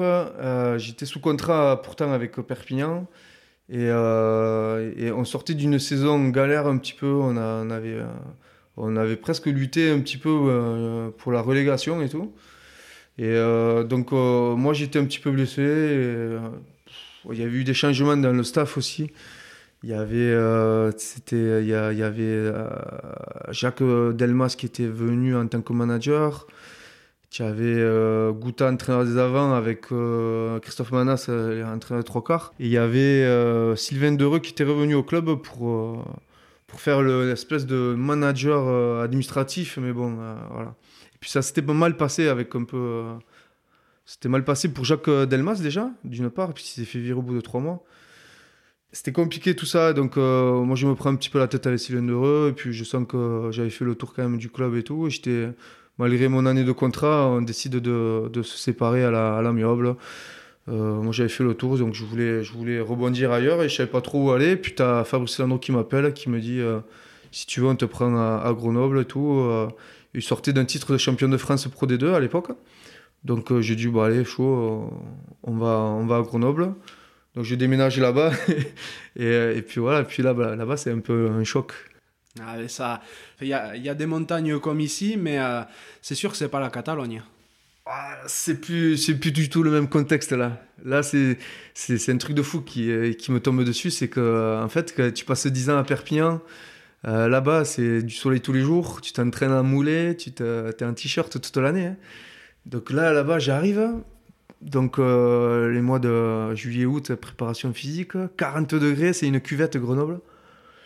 Et là, pour l'occasion, champion de France de Pro D2, euh, ils embauchent le prépa physique de, des Harlequins, qui était champion en Angleterre en titre. Et c'est un Australien, Gareth Adamson, Adams ou Adamson, qui, euh, qui prend les commandes de la prépa physique. Et là, mon pauvre, écoute-moi, j'étais dans l'au-delà. Nous, on avait l'habitude de, franchement, de se, on se la faisait, on se la coulait douce à Perpignan. Tous les mecs qui venaient, euh, qui étaient allés, toutes les recrues, nous disaient Putain, vous n'entraînez pas énormément quand même. Hein. Ah ouais, ouais, tu trouves? Ouais, Laisse tomber, t'as vu, on gagne tout le temps, on est bien. Quoi. laisse tomber, toi. Et en fait, euh, là-bas, c'était une cure d'entraînement j'ai pris, c'était la folie. On s'entraînait comme des fous. Comme des fous. C'était très dur, franchement, je l'ai eu très très dur la prépa physique. T'avais Landro qui croyait que, qui croyait que pour, pour arriver au niveau du top 14, à être champion ou quoi, il fallait s'entraîner comme des porcs, euh, qu'il fallait s'y filer grave. Donc euh, c'était séance d'entraînement doublée quoi, à chaque fois. C'était de la folie. J'ai dit, vous êtes fous les gars. Arrêtez-moi ça. Et euh, ouais, je suis tombé là-dedans, un gros choc, ouais. Un gros choc. Donc j'avais ma femme enceinte à l'époque. Donc euh, c'était, euh, elle accouche euh, deux, trois mois après, donc c'était, c'était dur les nuits et tout, j'étais, j'étais crevé, fatigué quoi. Puis là je tombe sur quand même un groupe qui était champion, donc une grosse dynamique qu'ils avaient. Donc ça m'a, ça matché fort. Moi j'étais un petit tu, un peu remplaçant, et puis à un moment donné j'ai un petit peu lâché, j'ai eu des blessures aussi. J'ai un petit peu lâché, j'ai fait canon là-bas. Je me plaisais pas trop, la, ville, tout ça, ça me plaisait pas trop. Après le, le reste du temps quand on, est, on a basculé en automne-hiver, euh, si c'était très long l'hiver, il a neigé tous les jours pendant six mois, je crois. Mmh. c'était dur, ça me changeait trop du soleil de Perpignan. Euh, qu'est-ce qu'il y avait Les montagnes, les montagnes, c'est pas les petites montagnes du Canigou euh, que tu avais à Perpignan. Là, là c'est les vraies montagnes. Les Alpes, ça rigolait pas. La Chartreuse, Beldon et tout. On était entouré de montagnes, je voyais jamais le ciel. Quoi. tu voyais pas l'horizon. quoi. Ça me faisait trop de changements, j'étais pas bien et tout. Et puis, euh, pareil, j'étais sous contrat avec Grenoble. Et puis, on fait une belle saison. Bon, pour revenir à la saison, on fait une grosse saison où on se maintient euh, haut la main, on est presque à deux doigts de se qualifier et tout. Une grosse saison, euh, beaucoup de public à Grenoble. Vraiment euh, un gros public. J'étais impressionné parce que même dans la rue, je me suis dit, oh, à Grenoble, en fait, non, les gens ils te reconnaissent, ils sont passionnés, ils aiment ça. Y a un gros engouement autour du, du club. Ça faisait longtemps qu'ils n'étaient pas revenus en, top 14. Du coup, gros engouement. Il y avait 15 000 personnes à Lediguera. Et, quand on allait jouer les gros matchs là, de, gala, là, quand on jouait contre Toulouse, Clermont, tout ça, Toulon, on allait jouer au Stade des Alpes, on faisait, euh, je sais pas, il y avait 20, 25 000 places, plein à craquer à chaque fois. Donc, euh, ouais, j'ai découvert quand même des, des, belles choses là-bas, un, gros public de passionnés. Et, euh, mais bon, l'histoire a pris fin parce que je voulais rentrer. J'en avais marre un peu du rugby pro, entre guillemets. Et donc je voulais rentrer sur Tarbes euh, pour finir ma carrière quand même dans de bonnes dispositions parce que je crois que j'avais 31, euh, 32 ans je crois à l'époque. Tout à je voulais pas revenir à 35 piges euh, à Tarbes et, rien apporter, rien faire du tout. Donc j'ai pris la décision de casser le contrat avec Fabrice Landreau et je me suis tourné vers Tarbes c'est la prépa physique qui t'a fait du mal l'année à Grenoble. c'est ça qui t'a dégoûté. Non, c'est pas ça. Euh, c'était le contexte, tout le contexte. C'était dur de, quand tu passes 10 ans, je pense, dans un endroit. Ouais, bien sûr. Euh, ça fait trop beaucoup de changements. Moi, moi, je suis casanier un petit peu à la base. Hein. Donc, euh, beaucoup de changements. La météo, ainsi. deux mois de canicule, six mois de neige, du froid, de la pluie. J'en pouvais plus. Ouais, Puis, bon, les entraînements, ouais, c'était très dur aussi, il faut l'avouer. Hein. Euh, ça me plaisait, voilà, ça me plaisait plus trop. Euh, et je voulais revenir à Tarbes pour euh, boucler la boucle. J'avais normalement un emploi à la, clé aussi avec le club. donc j'avais pensé à la, justement à la reconversion. Donc voilà, bon en balance, c'était une bonne idée quoi, de revenir à Tarbes en étant encore jeune et en pouvant apporter. Tu passes trois saisons en Pro D2, prévient le, le drame euh, financier, c'est-à-dire que Tarbes est rétrogradé en Fédéral 1. Ouais, donc euh, ben, euh, ouais, alors je reviens à Tarbes, tout ça, Pro D2, donc on finit avec Pierre Broncan et Nicolas Nadeau. Donc on fait une belle saison, on est à deux doigts de se qualifier, on finit septième je crois, et le sixième était qualifié. La seconde année, pareil, on fait une belle saison, mais Pierre Broncan s'en va, donc il est remplacé par euh, Garcia.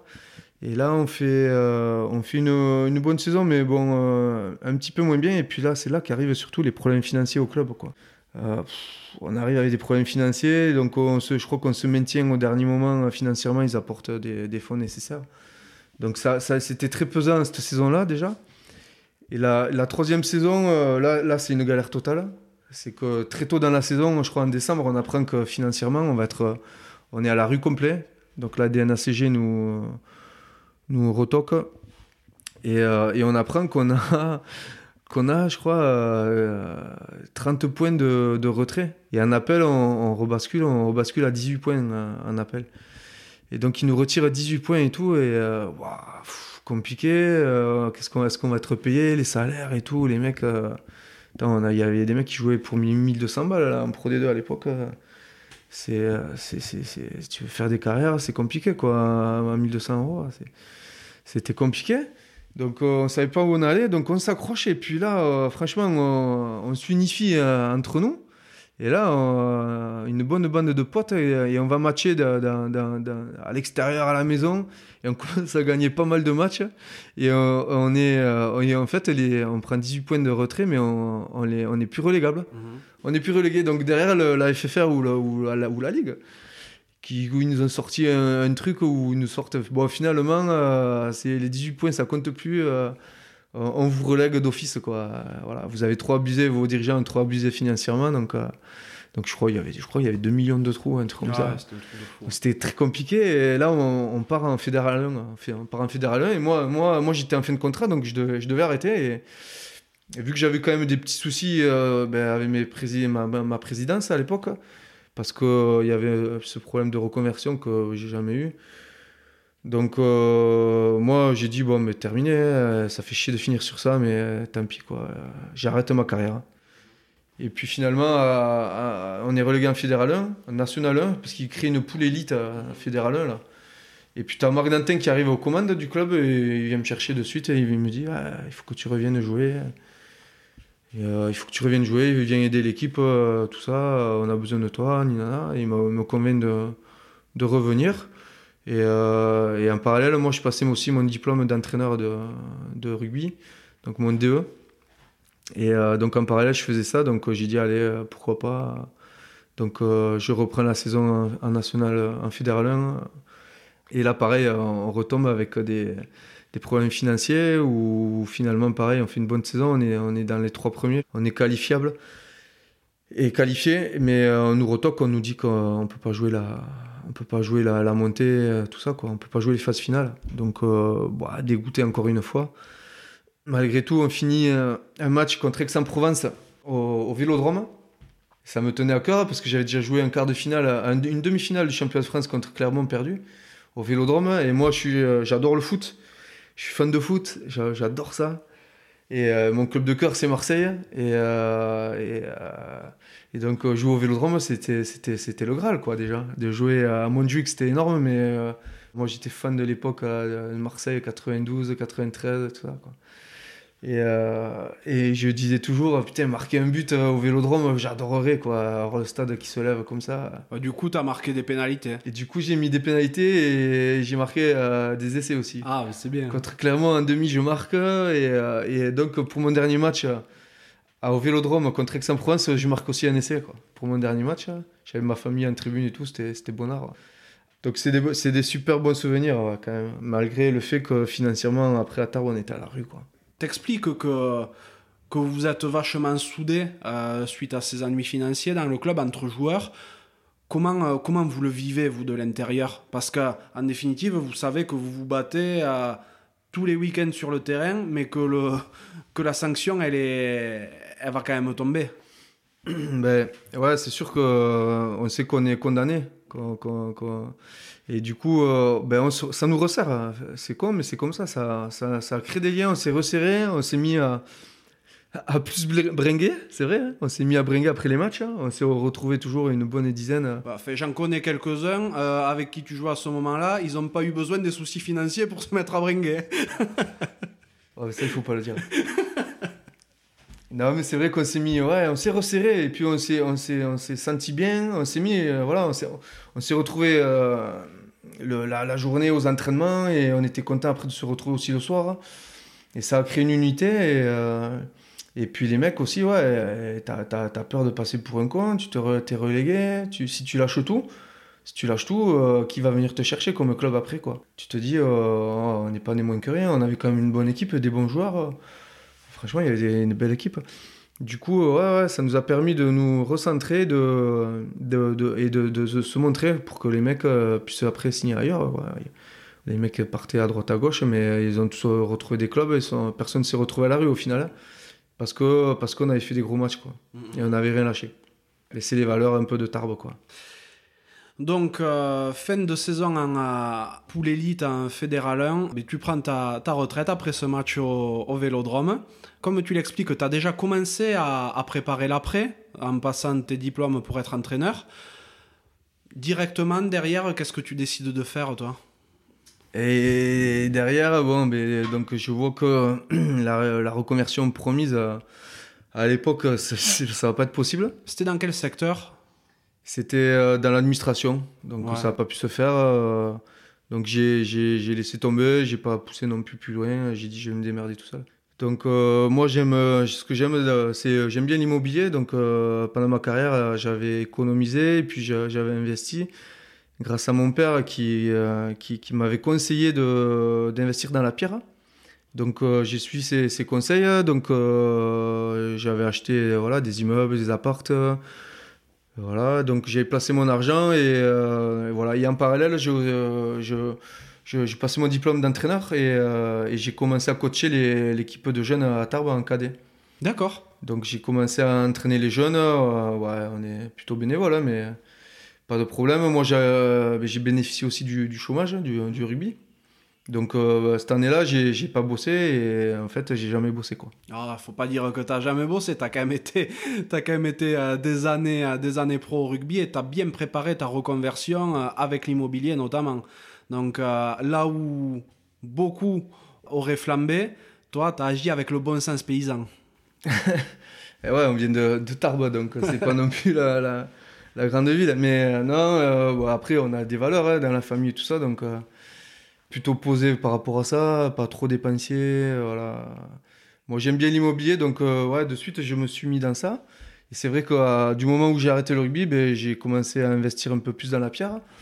Et je, ben, je me retrouve un petit peu à faire quoi, le, marchand de biens. Quoi. Ouais, d'accord. Donc c'est une forme de reconversion, ah, même ben si je ne considère pas ça comme du, un boulot. quoi. Pour moi, c'est un boulot. C'est comme mon père quand, euh, il allait bosser au Crédit Agricole, quoi, avec des horaires fixes. Euh, ou ma mère quand elle était commerçante et compagnie. Mais euh, bon, c'est vrai que j'ai cet avantage-là de.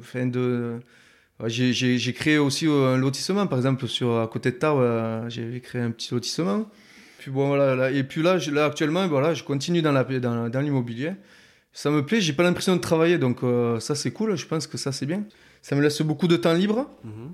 Donc pour entraîner les jeunes, je continue à entraîner aussi en parallèle euh, euh, les, équipes de, de l'école de rugby à Tarbes. Donc euh, il y a mon fils qui joue donc, et, mon petit neveu aussi qui joue. Donc je me régale à, aller porter, donner ma pierre à l'édifice à la formation tarbaise.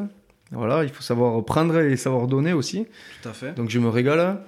Puis, puis voilà, quoi. J'ai le reste du temps, je fais du, je fais du sport, quoi. Je me régale avec les jeunes, tu as entraîné en compagnie de Christophe Gasca, que j'ai eu le plaisir de recevoir dans le podcast.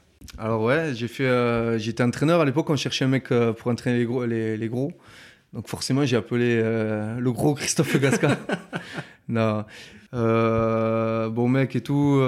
son frère m'avait entraîné dans les équipes Crabos déjà. Olivier. Olivier, ouais, il m'avait entraîné dans les équipes Crabos. Euh, donc euh, ben, ça faisait plaisir de, le revoir et d'entraîner avec lui les jeunes. Et là, moi j'ai passé trois ans à, entraîner les cadets de Tarbes. Il y avait aussi la passée, j'ai entraîné avec lui, donc euh, c'était une bonne expérience parce que lui, c'est le fils de Bernard Lapassé, ancien président du rugby mondial et aussi de la Fédé. Puis lui, il avait son, expertise, mais par rapport à la pédagogie, la façon d'amener les, les, entraînements, de, parler, tout ça, ça c'était bien. Moi, je suis plutôt dans la technique, euh, dans le rugby pur. Donc, c'était bien, c'était très formateur cette première année avec euh, la passée. Et, euh, et, après, avec Bambino, ben, on s'est régalé. Ouais. On, a fait, on, a, on a découvert des, des bons petits jeunes à Tarbes.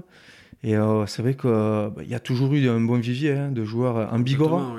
À Tarbes, mais, mais énormément en Bigorre. Quoi. On, en voit, on en voit encore partout là, qui, qui, qui portaient les couleurs du top 14, qui, qui évoluent là-bas, qui, qui, qui, sont énormes. Quoi. Euh, et nous, chez les jeunes, on a, on avait, on a placé toujours deux, trois, euh, chaque année, deux, trois joueurs dans les sélections de, jeunes. Hein.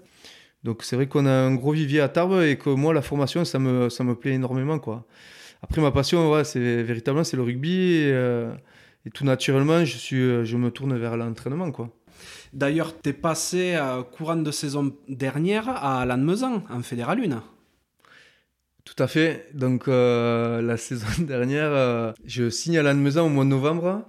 Donc euh, avec l'intermédiaire aussi de mon, de mon pote que j'ai parlé au début, la petite Gianni Sébastien, qui était ancien joueur de Lannemezan et qui, a basculé entraîneur.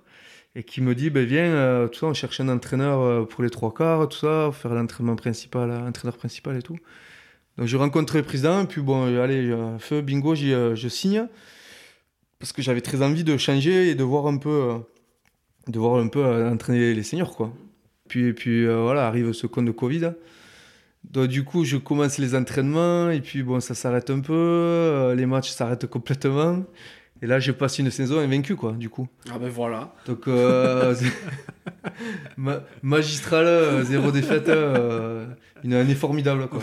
Bien sûr. Donc euh, ça, dans le CV, ça va, ça va, ça va me donner du, beaucoup de crédit, je pense. Puis là, dernièrement, il y a eu un changement de présidence au mois de juin. Mhm. Bon, euh, ça passait pas trop avec les nouveaux présidents, du coup, ben, j'ai arrêté. D'accord. J'ai arrêté d'entraîner à Lannemezan, donc c'était une expérience très courte. Après, voilà, j'ai pris un peu d'expérience parce que j'ai fait des, pas mal d'entraînements. On s'entraînait euh, notamment les samedis matins. Et j'ai découvert ouais, une, des bons gars, des, des mecs super réceptifs. euh, C'est de la Fédérale 1, donc des bons joueurs. Qui, beaucoup qui ont du potentiel pour jouer au-dessus. Et euh, ouais, j'ai découvert euh, des bons mecs. J'avais envie de continuer euh, avec eux. Mais bon, ça ça pouvait pas le faire avec les présidents, c'était c'est dommage. Voilà. Ça, ça, il y a des fois, ça se fait pas, c'est comme ça. Bien sûr, c'est la vie. Moi, hein. j'ai déjà tourné la page, euh, ça ça m'inquiète pas. Mais euh, oui, euh, prochainement, à court terme, j'ai envie de, de rebasculer et d'entraîner. Ouais. Ah, Donc ça t'a ouvert l'appétit pour aller entraîner les grands un petit peu. Exactement. Donc, euh, ça m'a ouvert l'appétit, exactement, c'est ça. Donc, du coup, là, je suis en, euh, en contact avec un autre club euh, bien, là, professionnel, tout ça. Donc, euh, ça pourrait le faire, peut-être, on va voir. euh, Ça, va- ça va se- peut-être se décanter dans le mois à venir. là. Bon, j'espère qu'au moment de la sortie du podcast, on pourra annoncer le nom du club du coup. J'ai- j'ai- J'aimerais, j'aimerais énormément. ouais. Ça serait bien. C'est vrai que pendant ta carrière, t'as toujours eu l'image, hein, à tort ou à raison, d'un, euh, du gars un petit peu nonchalant, un petit peu branleur.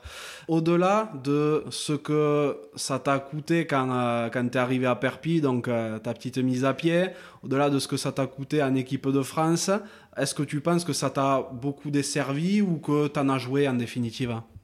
Ah, c'est vrai que tout ce que tu dis, c'est vrai, ça m'a plutôt desservi, ouais. Et, et je le comprends maintenant, tu vois, euh, des années après, je, comprends, je comprends mieux. Maintenant que je suis entraîneur, euh, quand je vois les gamins qui se comportent euh, un petit peu euh, comme moi je le faisais, c'est, euh, je me dis, merde, oh Nico, t'as t'as déconné, quoi. T'étais t'étais- t'étais un gros branleur, quoi. J'ai dit, moi, les mecs comme ça, j'ai pas envie de les faire jouer, quoi. Et, là, et là, et là, je me suis mis à la place de, Brunel, Zema, et de tous mes autres entraîneurs. Et je me dis, mais ouah, les mecs, quand même, ils devaient se poser des questions sur moi. il est fou, ce mec, il se dire. Après, on se prenait le bec de temps en temps, mais je me souviens, Azema, avec Franck Azema, euh, j'avais du mal avec lui et tout, et euh, pour pas mal de raisons. Et, euh, il vient me voir un jour, on va à Bayonne, je crois, on fait un gros match, on gagne, je fais des passes au pied, bon. J'ai fait un petit, un petit festival, tout ça, et du coup, on fait la bringue parce qu'on restait là-bas, là, on, on se fait une bringue et tout. Et il vient me voir, il me fait Nico, oh, putain, j'ai envie de travailler avec toi, tu comprends et tout, je veux faire des vidéos, je veux qu'on se fasse des matchs, on les regarde ensemble, je veux qu'on vienne taper tous les deux, nana, parler du jeu, du projet et tout. Ouais, et moi, comme un con, un jeune con et tout, je voyais euh, Marty et tout, il me regardait, ah, il se foutait de ma gueule et tout. qu'est-ce que tu fais avec le coach? Et moi, je l'ai envoyé chier, je lui ai dit, ouais, j'ai rien à branler. Moi, j'ai dit, Ah. euh, pas de souci, euh, la- laisse faire, euh, je sais faire. euh, idiot, idiot complet, en fait. Après coup, tu te rends compte que le mec, il te tend la main et, et derrière, t'envoies bouler tout le monde. euh. Et alors que les mecs, ils avaient envie de, ils avaient envie de, de travailler avec moi, de, de, de, me faire progresser ou de progresser avec moi et tout. Mais moi, euh, trop obtus, trop, trop l'image du, du mec, euh, c'est le, le suceur de coach, quoi, en gros, pardon pour le mot. Mais... Puis moi, moi je marche aussi euh, beaucoup avec, euh, comment on dit, euh, euh, tu vois, avec l'affrontement, tu vois, le... J'aime bien me, me brouiller un petit peu pour euh, être à réaction et montrer que je, je peux faire encore mieux, euh, tu vois. Ouais. Et, et ça me booste. C'est ça qui me booste. C'est con. hein. Et c'est pareil avec les journalistes. Euh, J'avais cette image, bien sûr, avec les journalistes. Et moi, je suis, je suis quand même très timide, même si ça va mieux avec le temps. Mais très timide, très, très fermé, tu vois. Recroquevillé, je suis pas très expressif, tu vois. Et ça me, bien sûr, ça m'a joué des tours avec les entraîneurs, mais euh, beaucoup avec les journalistes, que j'aime pas, que je déteste.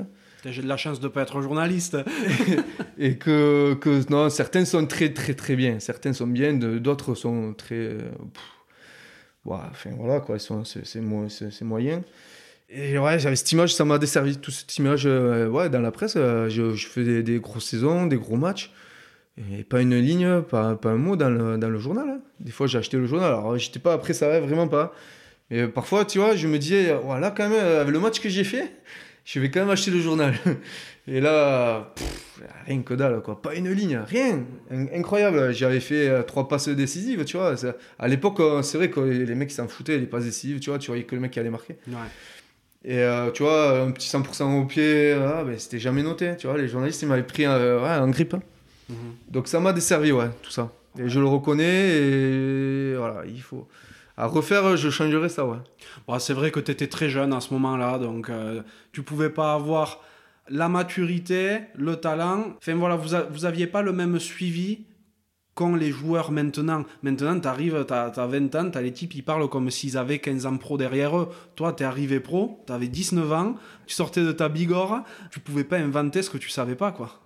Ah, merci d'aller dans mon sens. Non, mais c'est vrai, c'est vrai. mais ce qui est vrai, c'est que, ouais il euh, y avait pas il y avait des centres de formation un petit peu plus ou moins en fait ça s'appelait les sport études tu vois tu avais Jolimont mhm. tu avais Bayonne euh, René Cassin mais moi je voulais pas y aller euh, chaque année j'étais demandé par tous déjà tous les clubs tout ça je voulais pas partir je voulais pas aller dans ces internats je voulais rester chez moi chez casanier on n'était pas habitué tu vois c'était le début du professionnalisme finalement 2000 les années moi j'ai signé en 2000 hein, mon premier contrat pro et le rugby est passé pro en 95 après la Coupe du Monde. Tout à fait. Donc c'était très récent au final. Et euh, on n'était pas préparé à, déjà à gagner des sous. Euh, mais bon, le fait de, notre éducation de, euh, plutôt paysanne, d'être de Tarbes, tout ça, de la campagne, voilà, on était préparé, on était, voilà, on économisait tout ça, on était, on était paré à ce niveau-là, les, pieds sur, pieds sur terre. Mais on n'était pas préparé à parler aux caméras, à parler aux journalistes.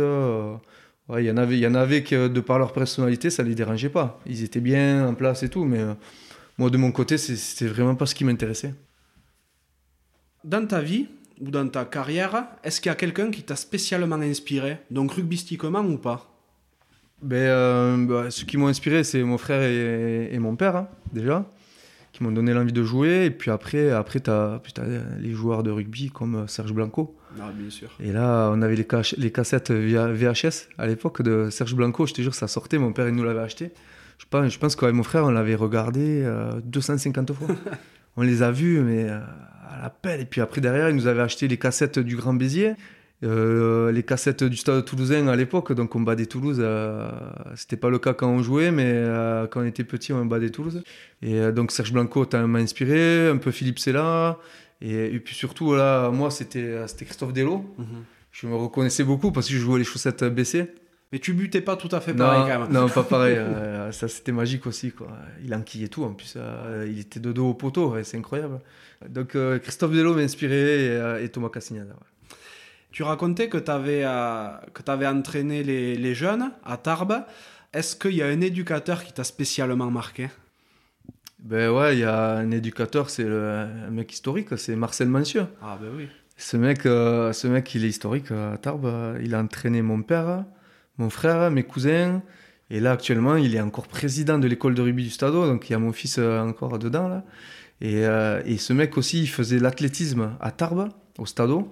Donc il avait aussi entraîné mon père en athlétisme et ma mère.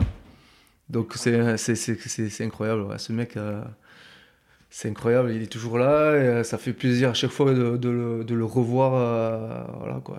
moi j'entraîne tous les mercredis, tous les samedis, je le revois, il n'a pas changé. il y a aussi Jean Dupuis, aussi un, vieux de la vieille, ancien résistant, qui, est, qui a tout connu et qui a 92 ou 93 ans, qui vient encore parfois en vélo. Quoi qui est toujours présent au club à l'école de rugby du Stade. Quoi. Ça, c'est, c'est, marquant, très marquant. Ah, c'est magnifique. très beau, très beau. C'est des, des, personnages marquants du rugby bigourdan dont tu viens de me parler là. Et par ailleurs, dans ta vie, est-ce qu'il y a une claque ou un échec qui t'a fait grandir? Euh, oui, oui, oui. Bah, dans ta carrière de rugby, tu as toujours des hauts et des bas, hein, forcément. Mais il y a, un truc que j'ai jamais, euh, jamais dit. C'était, euh, si tu veux, je suis j'ai une, maladie, si tu veux, des intestins, c'est la, c'est, ça, correspond à la maladie de Crohn, c'est rectocolite, mais c'est assimilé à la, maladie de Crohn. Et si tu veux, j'ai développé ça à, l'âge de 18 ans. Donc euh, au moment où je signe à Dax, justement. Donc euh, ouais, j'avais un début de carrière très prometteur, j'étais en, ouais, j'étais en feu, quoi. J'étais bien, tu vois, je, insouciant et tout, quoi. Aucun souci. Et veux, là, ouais, j'ai pris une, une, une, baffe, ouais parce que ben derrière, euh, des grosses douleurs au ventre, tu vois, mais vraiment mal, mal. Et j'osais même pas le dire, quoi. Et j'ai passé deux mois comme ça, sans rien dire. Et puis au bout d'un moment, euh, je me souviens que c'était hier, j'étais chez mes parents. Et, euh, et donc j'avais cette pubalgie, tout ça. Donc j'étais euh, j'étais au repos avec Dax, euh, voilà, j'étais au repos et, je soignais ma pubalgie, mais j'avais ce problème de ventre. Et mon père, il me voit, il me dit, mais qu'est-ce que t'as Et je me tordais de douleur. Puis finalement, ouais, j'ai décidé d'aller consulter, quoi. Et ouais, parce que quand tu vas aux toilettes et que- qu'il y a du sang au fond de la cuvette, tu te dis, là, il y a un petit problème. Donc, difficile de parler de ces problèmes-là, surtout moi qui suis renfermé, un peu, tu vois, pas ouvert du tout, tu vois.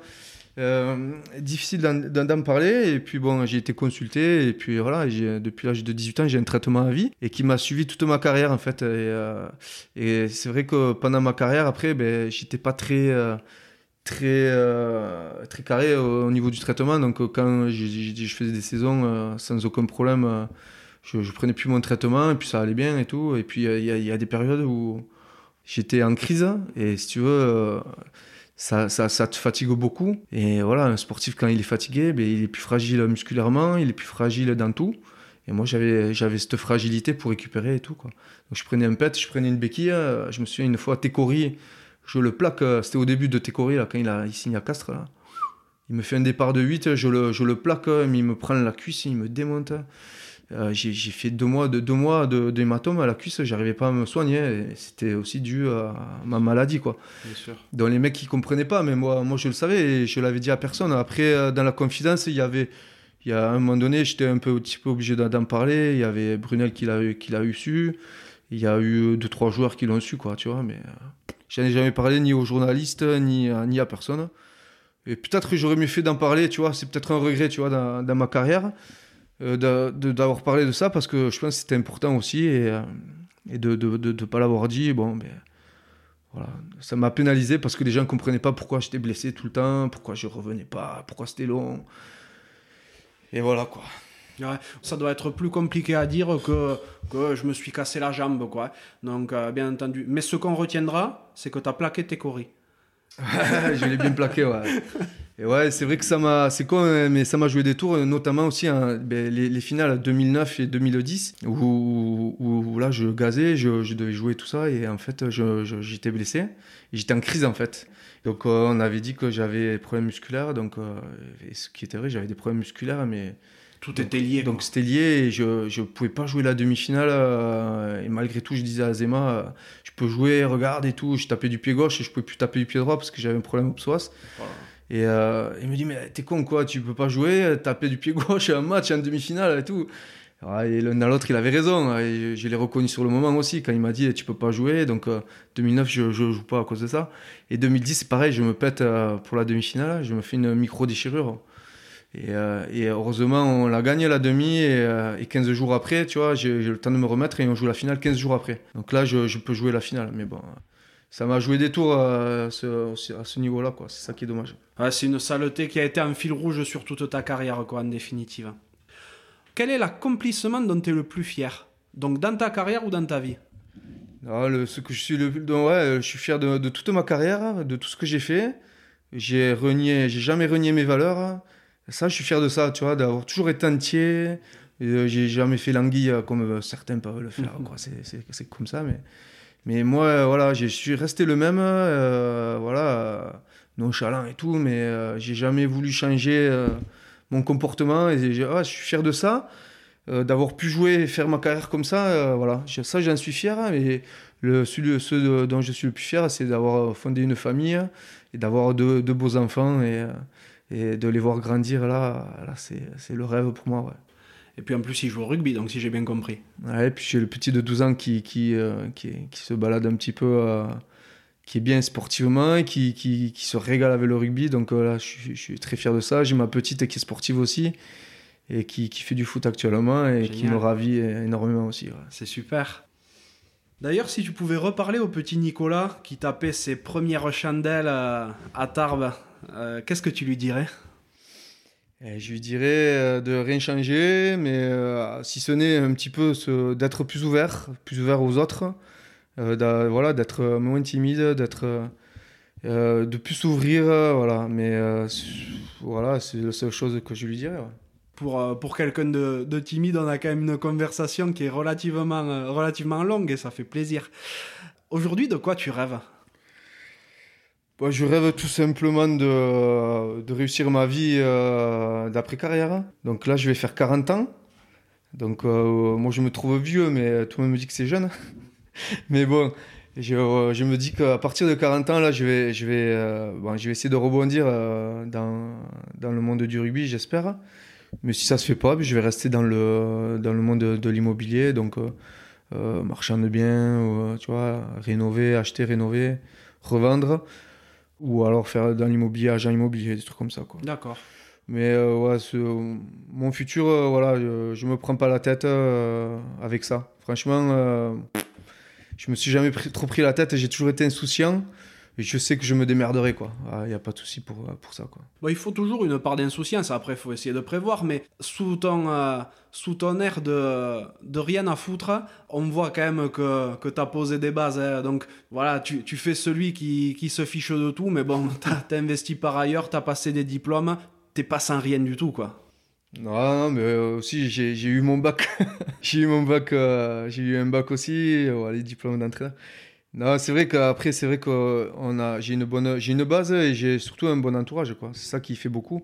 Et euh, moi, quand je, enfin, je le vois avec les jeunes euh, qui jouent euh, au rugby, je vois les familles, l'entourage qu'ils ont, euh, parfois, c'est limite, quoi. Les mecs, ils sont euh, voués à eux-mêmes, c'est compliqué pour eux. hein. Mais c'est vrai que moi, ben, j'ai eu la chance d'avoir euh, des parents et un concours familial, tu vois, présent et, bien conseillé autour. euh, j'ai vite fait le ménage euh, par rapport aux conseillers euh, en patrimoine, les, dis- des- des- la défiscalisation et toutes ces, Ouais. ces conneries-là.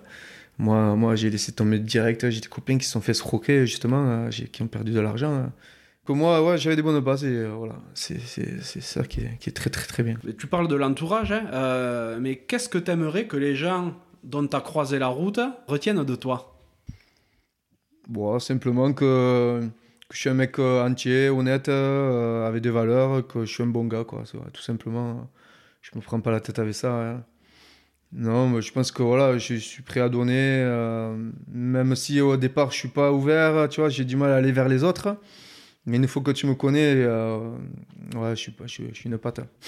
Non, mais c'est vrai, j'en doute pas une seconde. C'est aussi pour ça que Clarouette nous a mis en contact, je pense. Le podcast s'appelle La Cravate. T'avais écouté quelques épisodes, je le sais, et il y a une question qui revient à chaque fois, c'est à quoi voudrais-tu mettre une cravate? Dans un contexte, euh, le contexte actuel, je mettrais une belle cravate à ce coronavirus de merde, parce que tout ce qui se trame euh, et qui se fait tout autour, euh, ça me ravit pas du tout, ça m'inquiète plus, au contraire. Donc bon, ça, voilà. Et puis plus par rapport au rugby, dans ce contexte-là, je, je mettrais une grosse cravate à, à l'arbitrage vidéo que je trouve catastrophique. Honnêtement, euh, des décisions arbitrales, euh, mais à, à- à la rue complet quoi. Les mecs, ils ont les ralentis, ils ont les vidéos, ils ont tout, et je, je trouve qu'ils accordent des essais ou pas des essais. Enfin, voilà, je, des fois, franchement, c'est incohérent, et je trouve ça très dommage. Donc, euh, belle cravate. Et, euh, et pour, la, pour la petite histoire aussi, en parlant de cravate, euh, j'en avais mis une à mon frère à un match euh, de top 14. euh, C'était moi, Perpignan, euh, on recevait Montauban. Ah ouais? Julien a évolué à Montauban. Du coup, il s'intercale. Moi, je sais pas ce que je fous en défense. J'arrive sur lui. Je savais pas comment le plaquer. voilà, C'est mon frère, putain. Ouais. Je savais pas comment le prendre. Du coup, Et tu ni, le en ni bas, ni en haut, ni au genou. Je savais pas quoi faire. Et je sais pas, je l'ai pris en haut. Et je lui ai mis une putain de cravate. L'arbitre qui arrive avec son sifflet là. Et, et fait, je le regarde, je fais, euh, je relève mon frère et tout. Et je regarde je lui dis, oh, vous allez pas me mettre un carton jaune quand même, c'est mon frère. Je dis, oh. Et là, le mec, il me regarde, il savait pas quoi faire, il, me- il rigole et tout. Et puis, ouais, il dit rien, l'arbitre, on s'est- replacé comme ça. C'est énorme. Ouais, une belle cravate à mon frère, ça m'a fait bien plaisir, avec tout ce qui m'a fait chier quand j'étais jeune. Ouais, mais en fait, tu savais très bien où le plaquer, c'est juste que tu voulais te venger, quoi. Ouais, C'était ça, ouais. la vengeance. Qui est-ce que t'aimerais que j'invite sur un prochain podcast? Ben, euh, pourquoi pas mon frère qui, va, qui te parlera bien de, ma, de sa, la cravate que je lui ai administrée. Ah, ben ouais, Donc Julien Larague ou, euh, ou t'as Vincent Debatty. Tu vois Ouais. Vincent Debatty avec qui je suis pote aussi. Euh, bon, il y avait Guillaume Boussès, mais qui est déjà passé dans ton émission. Et sinon, Rudy Chéron, qui est peut-être un petit peu moins connu, mais ancien pilier euh, qui a pas mal bourlingué, Ouais, qui, est, qui est- fait. qui est très drôle, qui, a- qui aurait des choses aussi à raconter. ouais. Génial, génial, génial. Ben, je me mettrai en contact avec eux, effectivement, top. On a exploré pas mal d'aspects de ta vie, hein, mais je suppose que on n'a pas abordé tous les sujets. Et euh, est-ce qu'il y a un sujet que tu aurais aimé qu'on aborde ensemble ou une question que tu aurais aimé que je te pose? Bon, euh, pff, euh, non, pas vraiment. Ouais. non, non, mais écoute, euh, après, je pense qu'on a pas mal, dit pas mal de choses, mais j'ai pas l'habitude de parler trop de moi, mais bon, là, ça fait pas mal de temps déjà. hein. Non, c'est vrai que je suis très agréablement surpris que tu te sois prêté au jeu comme ça, parce que je sais que tu es quelqu'un de plutôt introverti et tu as bien expliqué ton amour pour les médias euh, au préalable. Donc euh, vraiment, ça me, fait, ça me fait super plaisir que tu aies joué le jeu comme ça. Et euh, bah, écoute, je vais en profiter pour euh, te remercier pour ce moment. Je vais te souhaiter beaucoup de réussite pour la suite. En Bigorre dans un premier temps et, et peut-être ailleurs si tu te retrouves avec des responsabilités rugbystiques dans, dans quelques temps. Mais écoute, merci beaucoup et euh, longue vie à la cravate. Ben merci. Je te dis à, à très bientôt, Nicolas. Et bonne fin de journée. Merci d'être encore là et d'avoir écouté cet épisode jusqu'au bout. J'espère sincèrement qu'il vous a plu. Si tel est le cas, ce serait super sympa de le noter 5 sur 5 sur Apple Podcast et de le partager autour de vous. Ça m'aiderait à encore plus le faire reconnaître et à convaincre de nouvelles personnes à jouer le jeu de la cravate. Si vous laissez un commentaire, sachez que je les lis tous. Aussi, si vous pensez que la cravate mérite d'être soutenue, vous pouvez faire un don en suivant le lien qui est dans la description de l'épisode. Pour me contacter, vous pourrez me trouver sur LinkedIn ou Instagram en recherchant Johan Zuckmeyer.